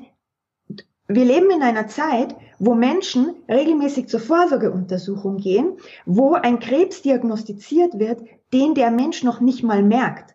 Das hat mit Endstation gar nichts zu tun. Okay, ja? stimme dir zu, ja.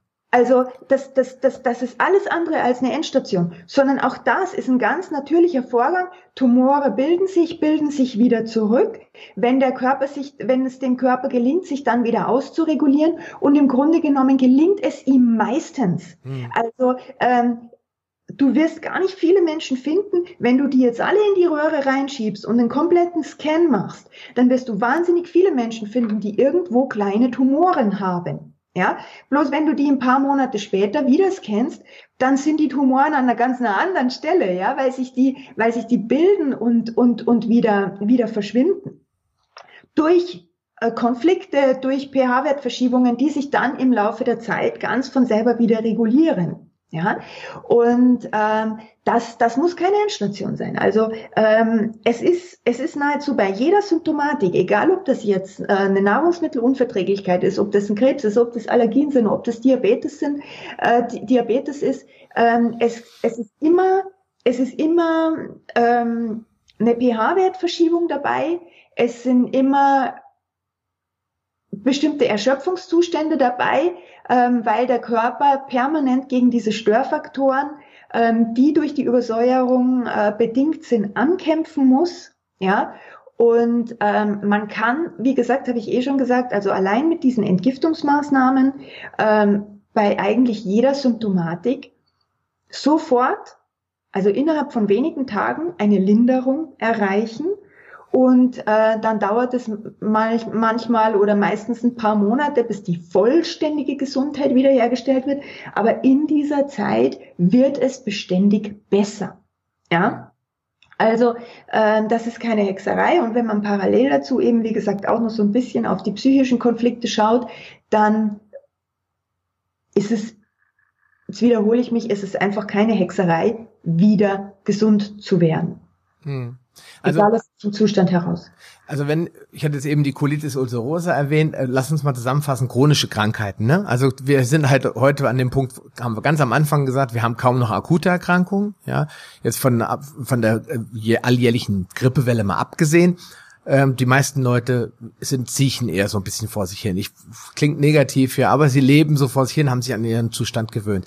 Krebs ist jetzt eine von vielen chronischen und stoffwechselbezogenen Krankheiten, genau wie Diabetes. Ich habe jetzt eben Endstation gesagt, ich möchte das nochmal ein bisschen anpassen, weil äh, vorher hast du immer ein Zuckerproblem. Die meisten Leute haben erstmal ein Zuckerproblem und die, wenn die Mitochondrien anfangen abzuschalten, in den Gärungsstoffwechsel umschalten, dann bist du in diesem pH-Wertverschiebung. Dann hast du ein saures Milieu, dann kann der Körper, und das hat Otto Warburg ja schon vor vielen, vielen, vielen Jahrzehnten festgestellt, kann der, kommt der Körper irgendwann nicht mehr damit klar und dann fängt er an, in den Gärungsstoffwechsel umzubauen und dann äh, laufen ganz andere Prozesse und das ist alles ein, Über, ein Überlebensmechanismus. Also in dem Moment, wo der Mensch krank ist, vor allem wo er Krebs hat, müssen wir, müssen wir ihm eigentlich sagen, also in einem diagnostizierten Stadium, wo wir sagen, es ist gefährlich und nicht irgendwie hier ein kleines Tumörchen und da, dann ist der Körper in einem Überlebenskampf. Das heißt, er will dich nicht umbringen, sondern ganz im Gegenteil, er will den Menschen am Leben erhalten. Und damit sendet er mit dem Tumor, jetzt kommen wir zu dem Kern, was ich eigentlich wollte, es sendet er ein Signal nach oben ans, ans Oberstübchen, ja. Da ist was nicht in Ordnung. Du musst da Probleme in deinem Leben, welcher Art die auch immer sein mögen, musst du in Angriff nehmen. Der kleine Kopfschmerz ist schon ein Hinweis. Der kleine Kopfschmerz kann ein Hinweis sein, dass ich zu wenig Wasser getrunken habe. Er kann ein Hinweis sein, dass ich zu wenig Mineralstoffe im Körper habe, also auch eine Säurelast im Hirn habe und dann ein kurzfristiger Schmerz entsteht und der Körper puffert das aus und nächsten Morgen ist es wieder in Ordnung, aber die Säurelast ist da. Jetzt hat der Körper ein Taxi geschickt ins äh, Bindegewebe und hat dort den Dreck abgepackt, ja, und jetzt ist erstmal wieder gut, ja. Wenn jetzt aber ständig jemand Kopfschmerzen hat, ist das ein Signal, dass der Körper jetzt auch gar nicht mehr klarkommt. Das heißt, so schnell kann er den Dreck gar nicht verschiffen. Also kann sich jeder, der sich mal abends hinsetzt und seine Gebrechen mal aufschreibt, relativ schnell rausfinden, woher kommt das Problem eventuell. Ist das auch, was du in deinen Coachings machst, dass du den Leuten sagst, schreib doch mal auf, was du für Probleme hast und was du glaubst, was du oder was du tust, was du isst, wie du dich bewegst, wie du lebst und welche Faktoren da vielleicht mit in Zusammenhang stehen könnten? Mit, mit deiner Krankheit, lieber, lieber Klient? In dem Moment sagst du das dann zu ihm? Oder ja, ja, nein, absolut. Also das, ähm, das finden wir eigentlich relativ schnell raus, was da, was da dann mit dem Zusammenhang steht, ja. Ähm, das, das machen wir. Ja, nein, ganz klarer Fall. Also das, das, das, was du sagst, ist, ist, ist genau das. Es ist, nachdem es ja sowieso immer eine Regulation ist, ja, ist es auch überhaupt kein Grund zur Verzweiflung. Gar nicht. Ja, ähm, wie du sagst, es ist ein Anzeichen, dass da Störfaktoren im Leben sind. Die Störfaktoren sind in der Regel sowohl auf der materiellen Ebene, das heißt, dass irgendwas an der Ernährung nicht stimmt, etc., etc., als auch auf der geistig-seelischen Ebene, dass man irgendwelche Konflikte mit sich herumschleppt, die man einfach verdrängt, anstatt dass man sie aktiv angeht und dass man sie löst. Und ähm, ja, hier kann man super, super, super, super ansetzen. An beiden, an beiden Achsen. Ja. Hm. Was, äh, ich meine, wir können jetzt die ganze Ernährungspalette runterkauen, das ist, glaube ich, sinnlos. Äh, also jeder muss erstmal wissen, was, was bei ihm Status quo ist. Ja, er muss mal selbst, wenn wir jetzt die physikalische Ebene nehmen, muss er selbst wissen, was esse ich und trinke ich so einen ganzen Tag, ja. Und dann die seelisch-psychischen äh, Faktoren, wie wie viel Stress habe ich im Leben, äh, bin ich glücklich verheiratet, ist das, was ich tagtäglich tue als Beruf für meinen Lebensunterhalt, ist das das wirklich wahre, was ich tun will und so weiter. All diese Faktoren muss jeder ja für sich selbst erstmal als Bestandsaufnahme machen. Und dann hast du die Erfahrung, dass die Leute dann einen Aha-Effekt kriegen? Oder musst du sie wirklich so ein bisschen wie ein Hund in Kot stupsen, so dass sie das selbst bemerken? Oder sagen die dann, oh Gott, das habe ich noch nie gesehen. Wie, wie ist denn da deine Erfahrung? Hm. Es ist unterschiedlich. Es ist unterschiedlich. Ähm, erstaunlich viele, erstaunlich viele reagieren wenn man ihnen sagt, das und das, so drauf, dass sie sagen, ja, das weiß ich. Ja. Also, die meisten Menschen wissen, dass es da etliche Faktoren in ihrem Leben gibt, die sie ändern sollten, aber sie ändern sie nicht. Hm. Ja. Weil es ist noch nicht, es ist noch nicht eng genug hier. Ja. Äh, Solange es irgendwie zum Aushalten ist, verdrängen sie es und ändern lieber nichts, machen genauso weiter. Ja, weil, muss man auch ganz klar sagen, wenn sich solche Gewohnheiten eingeschliffen haben, dann ist es nicht ganz leicht, die zu verändern. Aber ich habe schon angedeutet, es ist deswegen so schwer, weil es eben eine Gewohnheit ist.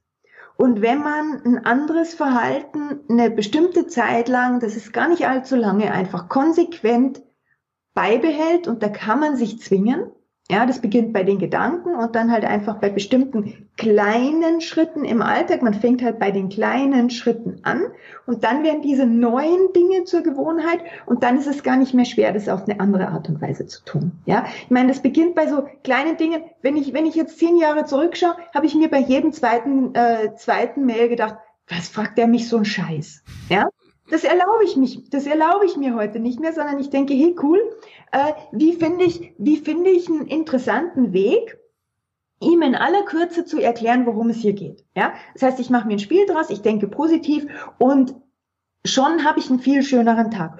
Und da fange ich bei irgendwelchen Kleinigkeiten an. Wie denke ich, wenn ich ein Mail beantworte? Wie denke ich, wenn ich äh, die und die Diskussion mit meinem Mann habe? Und dann wird das immer mehr. Hm. Ja.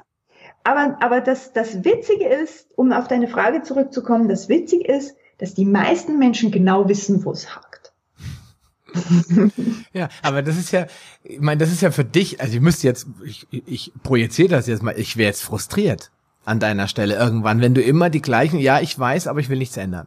Da sagst du doch irgendwann, okay, macht's gut und gehst deiner Wege. Du hast doch dann irgendwann keine Lust mehr, wenn die Leute einfach beratungsresistent sind oder oder wie? Ja, oder wie? Ja nicht, das, das ist ja der Punkt, an dem wir erst anfangen. Okay. Ja? Also äh, die Leute kommen zu mir, weil entweder fehlt tatsächlich noch ein Teilchen, das sie nicht gewusst haben, ja, ähm, wobei äh, das wenige, was man noch nicht weiß, das offenbart sich ganz von alleine, wenn man das, was man weiß, erstmal umsetzt. Ja, so, so wie wenn du in ein Auto einsteigst und das Navi dir erst den Weg bis zur nächsten Kreuzung nur sagt und nicht den ganzen Weg bis zum Ziel. Aber wenn du an der nächsten Kreuzung stehst, bekommst du ja die nächste Information. Das ist im Leben genauso. Die Leute marschieren oft nicht los, weil sie sagen, ja, aber da fehlt doch noch was. Sage ich, ja, aber das kommt ja. Ja, du gehst jetzt erstmal los, du machst jetzt erst, du setzt jetzt erstmal das um, was du schon weißt das, von dem du schon weißt, dass du es ändern solltest. Und wenn du das umgesetzt hast, dann bekommst du garantiert das, was dir noch fehlt. Also die Leute kommen, weil sie glauben, es fehlt ihnen noch ein Teil und ich muss ihnen das sagen. Ja, und sie kommen, weil sie sagen, bitte hilf mir bei der Umsetzung. Ja, ich krieg's allein nicht umgesetzt. Und das mache ich gerne. Ja, sage ich, ja, ich verstehe das, ich weiß, ist nicht ganz einfach. Ich bin hier der, der ähm, zwar liebevoll, aber doch die Peitsche führt, ja, und sagt, ja, geh hier einfach weiter. Und ähm, das hilft ungemein. Ja, das hilft ungemein. Und dann gebe ich halt noch so ein paar kleine Tricks an die an die Hand, ja, ich habe solche Sachen gesagt wie, wie äh, nimm die Körperintelligenz mit rein, fang in ganz kleinen Schritten an. Äh, b -b -b. Ja, da hat man natürlich im Laufe der Zeit ziemlich viel Erfahrung und ziemlich viele kleine Werkzeuge, die es einfach erleichtern. Aber das ist, die sind nicht beratungsresistent, sondern ähm, die, die wissen schon ganz klar, ich krieg's einfach nicht umgesetzt und ich brauche Hilfe bei der Umsetzung. Und die biete ich gerne an. Hm, okay. Das heißt, ähm, ist es wirklich in der Bevölkerung du hast jetzt wahrscheinlich persönlich hauptsächlich mit Österreichern zu tun und Österreicherinnen zu tun. Nein, gar nicht. Nein, gar nicht. Achso, ich du machst auch viel online, ne, mittlerweile. Nein, ich, ich arbeite ja nur online und, und nein, also. Also bunt gemischt, ja. Und äh, die, aber ich denke mal, was du wahrscheinlich auch jetzt auch bestätigt hast, was du sicherlich auch nochmal unterschreiben würdest, ist, dass ähm, die meisten, also jeder anders ist, klar, aber bei den meisten ist, ist irgendwie eine Blockade mal da, weil sie kommen ja nicht zu dir, weil sie sich selbst helfen konnten, ja. Sie kommen ja zu dir, weil sie einfach sagen, ja, ich weiß, in, die meisten, wie du gesagt hast, wissen das, da ist was, aber ich weiß nicht so richtig, wie ich da rauskommen soll. Ich weiß auch, wahrscheinlich liegt es auch am Essen und wahrscheinlich liegt es auch an meinem Thema, dass ich ständig Panikattacken habe oder dass ich, äh, weiß ich mich, meinen Job hasse oder was auch immer. Aber ich, ich weiß nicht, wie ich hier rauskommen soll. Ja. Und jetzt müssen wir den Leuten natürlich zumindestens auch hier nochmal kurz so eine Anregung geben. Wo hast du denn die Erfahrung, wie, mit welchen Dingen kommen die Leute denn am schnellsten voran? Ohne dass es jetzt komplexe Techniken sein sollen. Aber was hast du die Erfahrung, das wirkt sofort irgendwie, dass die Leute einen Schritt nach vorne kommen zur nächsten Kreuzung, wie du sie eben beschrieben hast? Ob die Leute schnell vorankommen oder nicht, das richtet sich nach dem Leidensdruck. Es kommen die Leute am schnellsten voran, die den größten Leidensdruck haben.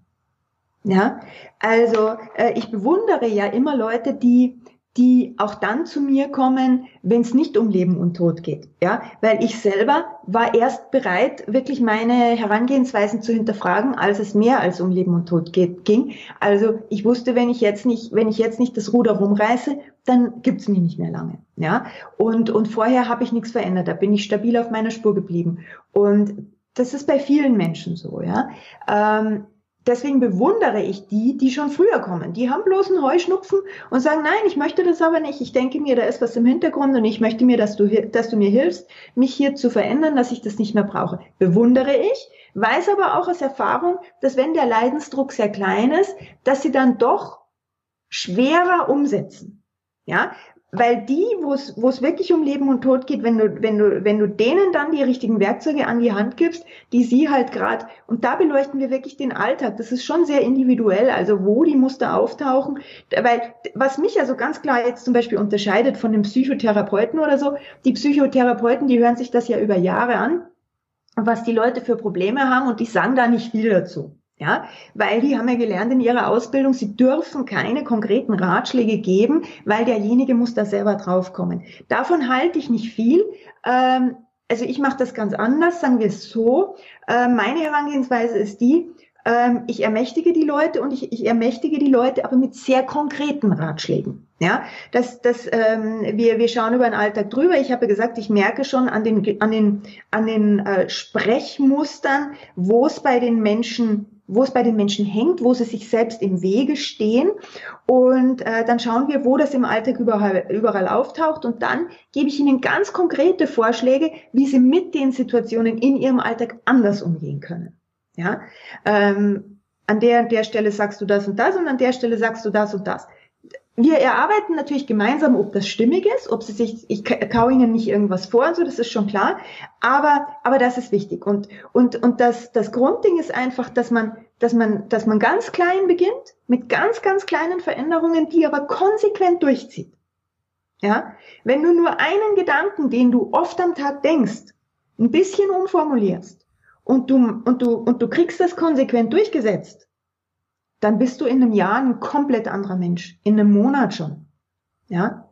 Aber was die Leute einfach immer falsch machen, die nehmen sich am Anfang viel zu viel vor, die ändern gleich alles, die ändern gleich ihre komplette Ernährung und ähm, nehmen sich vor, ab morgen bin ich nur noch liebevoll zu meinem Mann, ja. Und das gelingt ihnen genau zwei Tage und dann und dann fallen sie wieder komplett zurück. Und zwei Wochen später sind sie genau da, wo sie angefangen haben. Und das machen wir nicht, sondern wir machen eine ganz kleine Kleinigkeit. Wir fangen an, mal bloß ein Glas Wasser am Tag mehr zu trinken und einen Gedanken zu verändern. In einer ganz konkreten Situation, in die er fünfmal am Tag kommt. Ja, und das machen wir konsequent mal für ein, zwei Wochen und dann schauen wir weiter. Ja, das, das, das ist das Ding. Hm. Ja, du äh, hast was Wichtiges angesprochen, diesen, wie isst man einen Elefanten Stück für Stück, dass man da nicht sofort sagt, okay, ja gut, äh, ich werde jetzt mal Veganer, dann gehe ich jeden Tag eine Stunde laufen und dann mache ich sofort eine Darmsanierung, eine Leberreinigung und ein Heilfastenprogramm und dann sind die Leute nach drei Tagen fixen platt und äh, haben keine Chance, das alles umzusetzen. Deswegen diese kleinen Veränderungen, ja, wenn man merkt, oh, das fällt mir leicht, ich kann noch eine hinzunehmen. Du hast ja schon gesagt, das Ziel ist ja, jedem sein eigenes Tempo zu ermöglichen und der, wenn jemand merkt, das funktioniert super, Alexandra, was kann ich noch machen, ja, dann wirst du ihn ja sicherlich nicht aufhalten und sagen, okay, pass auf, wenn dir das so alles so leicht fällt, dann mach doch dies noch oder ändere ja. das noch. Und wir sind davon, und ich glaube, das ist die Quintessenz am Ende immer bei diesen wichtigen Punkten. Wir müssen Darm-Hirnachse in Ordnung bringen. Das heißt, wir müssen erstmal gucken, dass wir den ganzen Müll raustransportieren. Wir haben es eben schon gesagt, die meisten Deutschen und auch Österreicher gehen wahrscheinlich einmal pro Woche aufs Klo oder einmal am Tag ist schon Spitzenleistung. Ja, das heißt, wir müssen halt gucken, dass wir da den Darm sanieren. Dazu sagen wir nichts, weil wir haben einen extra Podcast gemacht, den kann sich jeder ein anhören dazu. Wir müssen sehen, dass wir äh, an der Ernährung arbeiten, das ist ganz klar. Und wir müssen gucken, dass wir einfach unsere innere Einstellung so ein bisschen auf das Positive ausrichten. Ne? Das, wir haben ja ganz viel über Angst gesprochen. St äh, Angst löst Stress aus. Ja, und jetzt muss man gucken, ist Angst bei mir der Stressfaktor oder ist bei mir vielleicht was anderes der Stressfaktor? Ja, ganz oft ist es Angst, aber manchmal ist es vielleicht auch Überlastung. Es kann auch Sport sein, ja. Und äh, was passiert dann, wenn ich Stress habe in meinem System? Ja, dann wird äh, fängt das System an über zu kompensieren und das tut es an ganz verschiedenen Stellen. Die einen äh, jungen Mädels 25 werden nicht schwanger, weil sie die ganze Zeit im Dauerstress sind, weil da die einfach der Körper sagt, na Reproduktion ist jetzt unwichtig. Ich muss jetzt erstmal alles andere ausgleichen. Und wieder andere kriegen dann zum Beispiel eine Allergie weil das Immunsystem auf einmal Rabatz macht, ja. Das heißt, man denkt immer, das wären alles einzelne Dinge, das löst das aus, das löst das aus und das löst das aus, aber das ist eben so nicht. Wir sind ja ein System und das System kann an jeder beliebigen Stelle dekompensieren und dann treten auch ganz unterschiedliche Symptome auf. Da gibt es Leute, die haben eine Darmentzündung und die kriegen eine chronische Sinusitis und wieder andere kriegen Colitis ulcerosa. Aber das heißt nicht, dass es unterschiedliche Auslöser dafür gibt. Genau. Und ich glaube, das ist ein wichtiger Punkt, wenn man Krankheit als Symbol äh, sieht und sagt, dass man erstmal guckt, welche Faktoren sind in meinem Leben, welche Faktoren kann ich ändern und dann sich Stück für Stück an diesen Faktoren abarbeiten, um eben zu einem einigermaßen natürlichen Verhältnis zu kommen. Deswegen bin ich auch so ein großer Fan von Paleo, weil wenn man sich anguckt, was unsere Vorväter, also unsere Steinzeitvorfahren gemacht haben, dann haben die eben die Dinge, die wir heute machen, nicht gemacht. die haben halt keinen Stress gehabt, die haben sich nicht ständig Angst gemacht und die haben auch nicht äh, sich darüber Gedanken gemacht, wann sie wohl sterben werden und äh, ob der Nachbar jetzt vielleicht eine äh, Steinaxt mehr hat als er selbst. Die haben sich über solche Sachen keine großen Gedanken gemacht. Und das hat sie halt auch, ich sag mal, glücklicher und gesünder leben lassen, als, als wir das heute haben. Oder? Gutes Schlusswort? Ja. Gutes Schlusswort. Also für alle, die jetzt ein bisschen genervt sind von dem äh, Thema Corona, äh, wir fanden das wichtig, dass wir darüber nochmal gesprochen haben und ich glaube, wir haben den Bogen gefunden. Lieber Alexander, ich hoffe, du siehst das auch so, äh, von Corona zu Angst und von Angst zu Krankheit als Symbol auch. Ich denke, was ich wollte heute ist, dass die Leute das Ganze so als System erkennen. Ja, da sind überall so kleine Dinge drin. Da haben wir den Corona, die Angst und Sport, Bewegungsmangel, Säurebasenhaushalt. Wir haben diese ganzen Dinge da und die müssen wir uns alle angucken. Ja, also was ich noch ganz gern sagen würde, dass, dass es von mir ein Buch gibt, dass es gibt von mir viele Bücher, aber, aber das Buch Gesundheit ist Kopfsache, da steht so ungefähr das drin, was wir, was wir heute besprochen haben. Also so, wenn ich weiß, ich sollte etwas verändern, wie kriege ich das dann praktisch tatsächlich umgesetzt? Das, das ist Inhalt von diesem Buch.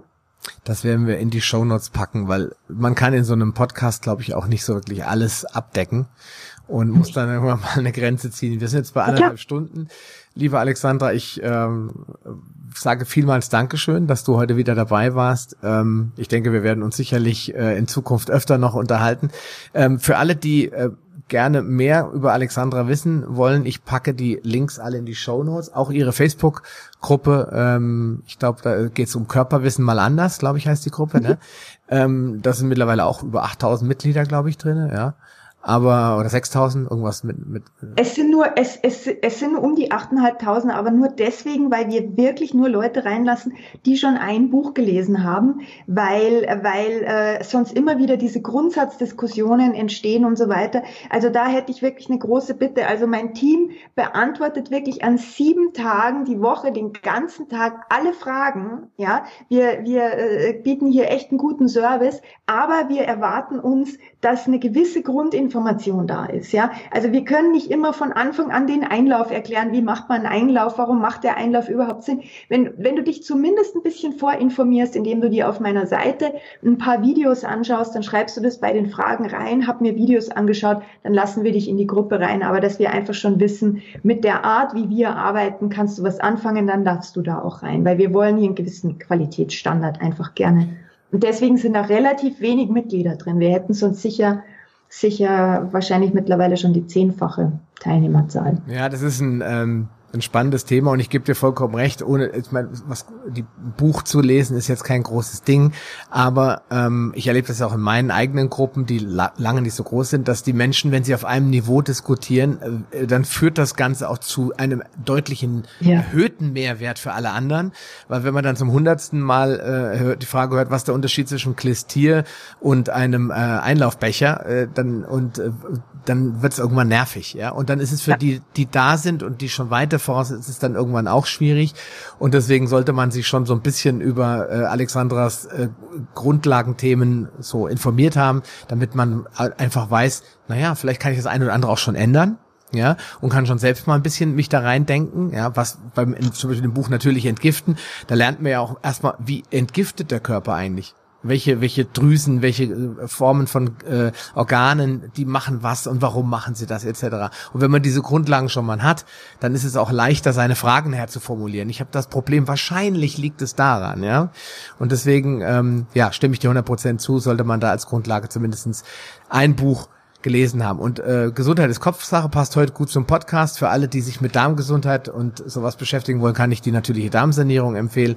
Und für alle, die das Entgiftungsthema interessiert, natürliches Entgiften. Das sind so die drei Werke, die ich sage, die sind auf jeden Fall spannend. Wir packen die unten in die Shownotes rein. Und ich sage nochmal, vielen lieben Dank, dass du heute mein Gast warst, lieber Alexander. Ich danke dir für die Einladung und danke fürs Zuhören natürlich. Tschüss. Bis dann, tschüss.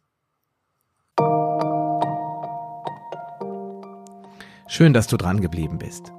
Die wichtigsten Informationen zu dieser Folge findest du in den Show Notes unter palio-lounge.de slash pl. Dort findest du alle Podcast-Episoden auf einen Blick. Oder gehe auf palio-lounge.de slash Folge und ergänze die entsprechende Nummer. So findest du zum Beispiel unter palio-lounge.de slash Folge 76 die Show Notes der Episode 76. Wenn dir diese Folge gefallen hat und du etwas für dich mitnehmen konntest, dann würde ich mich über deine ehrliche Bewertung freuen. Eine Anleitung, wie du diesen Podcast bewerten kannst, findest du unter palio-lounge.de slash podcast bewerten. Deine Bewertung hilft mir sehr, diesen Podcast bekannter und vor allem sichtbarer zu machen, damit auch andere Menschen davon profitieren können. Ich freue mich schon jetzt, dich bei einer der nächsten Folgen wieder begrüßen zu dürfen und wünsche dir viel Erfolg bei der Umsetzung deiner persönlichen Ziele. Bleib gesund, dein Sascha Röhler.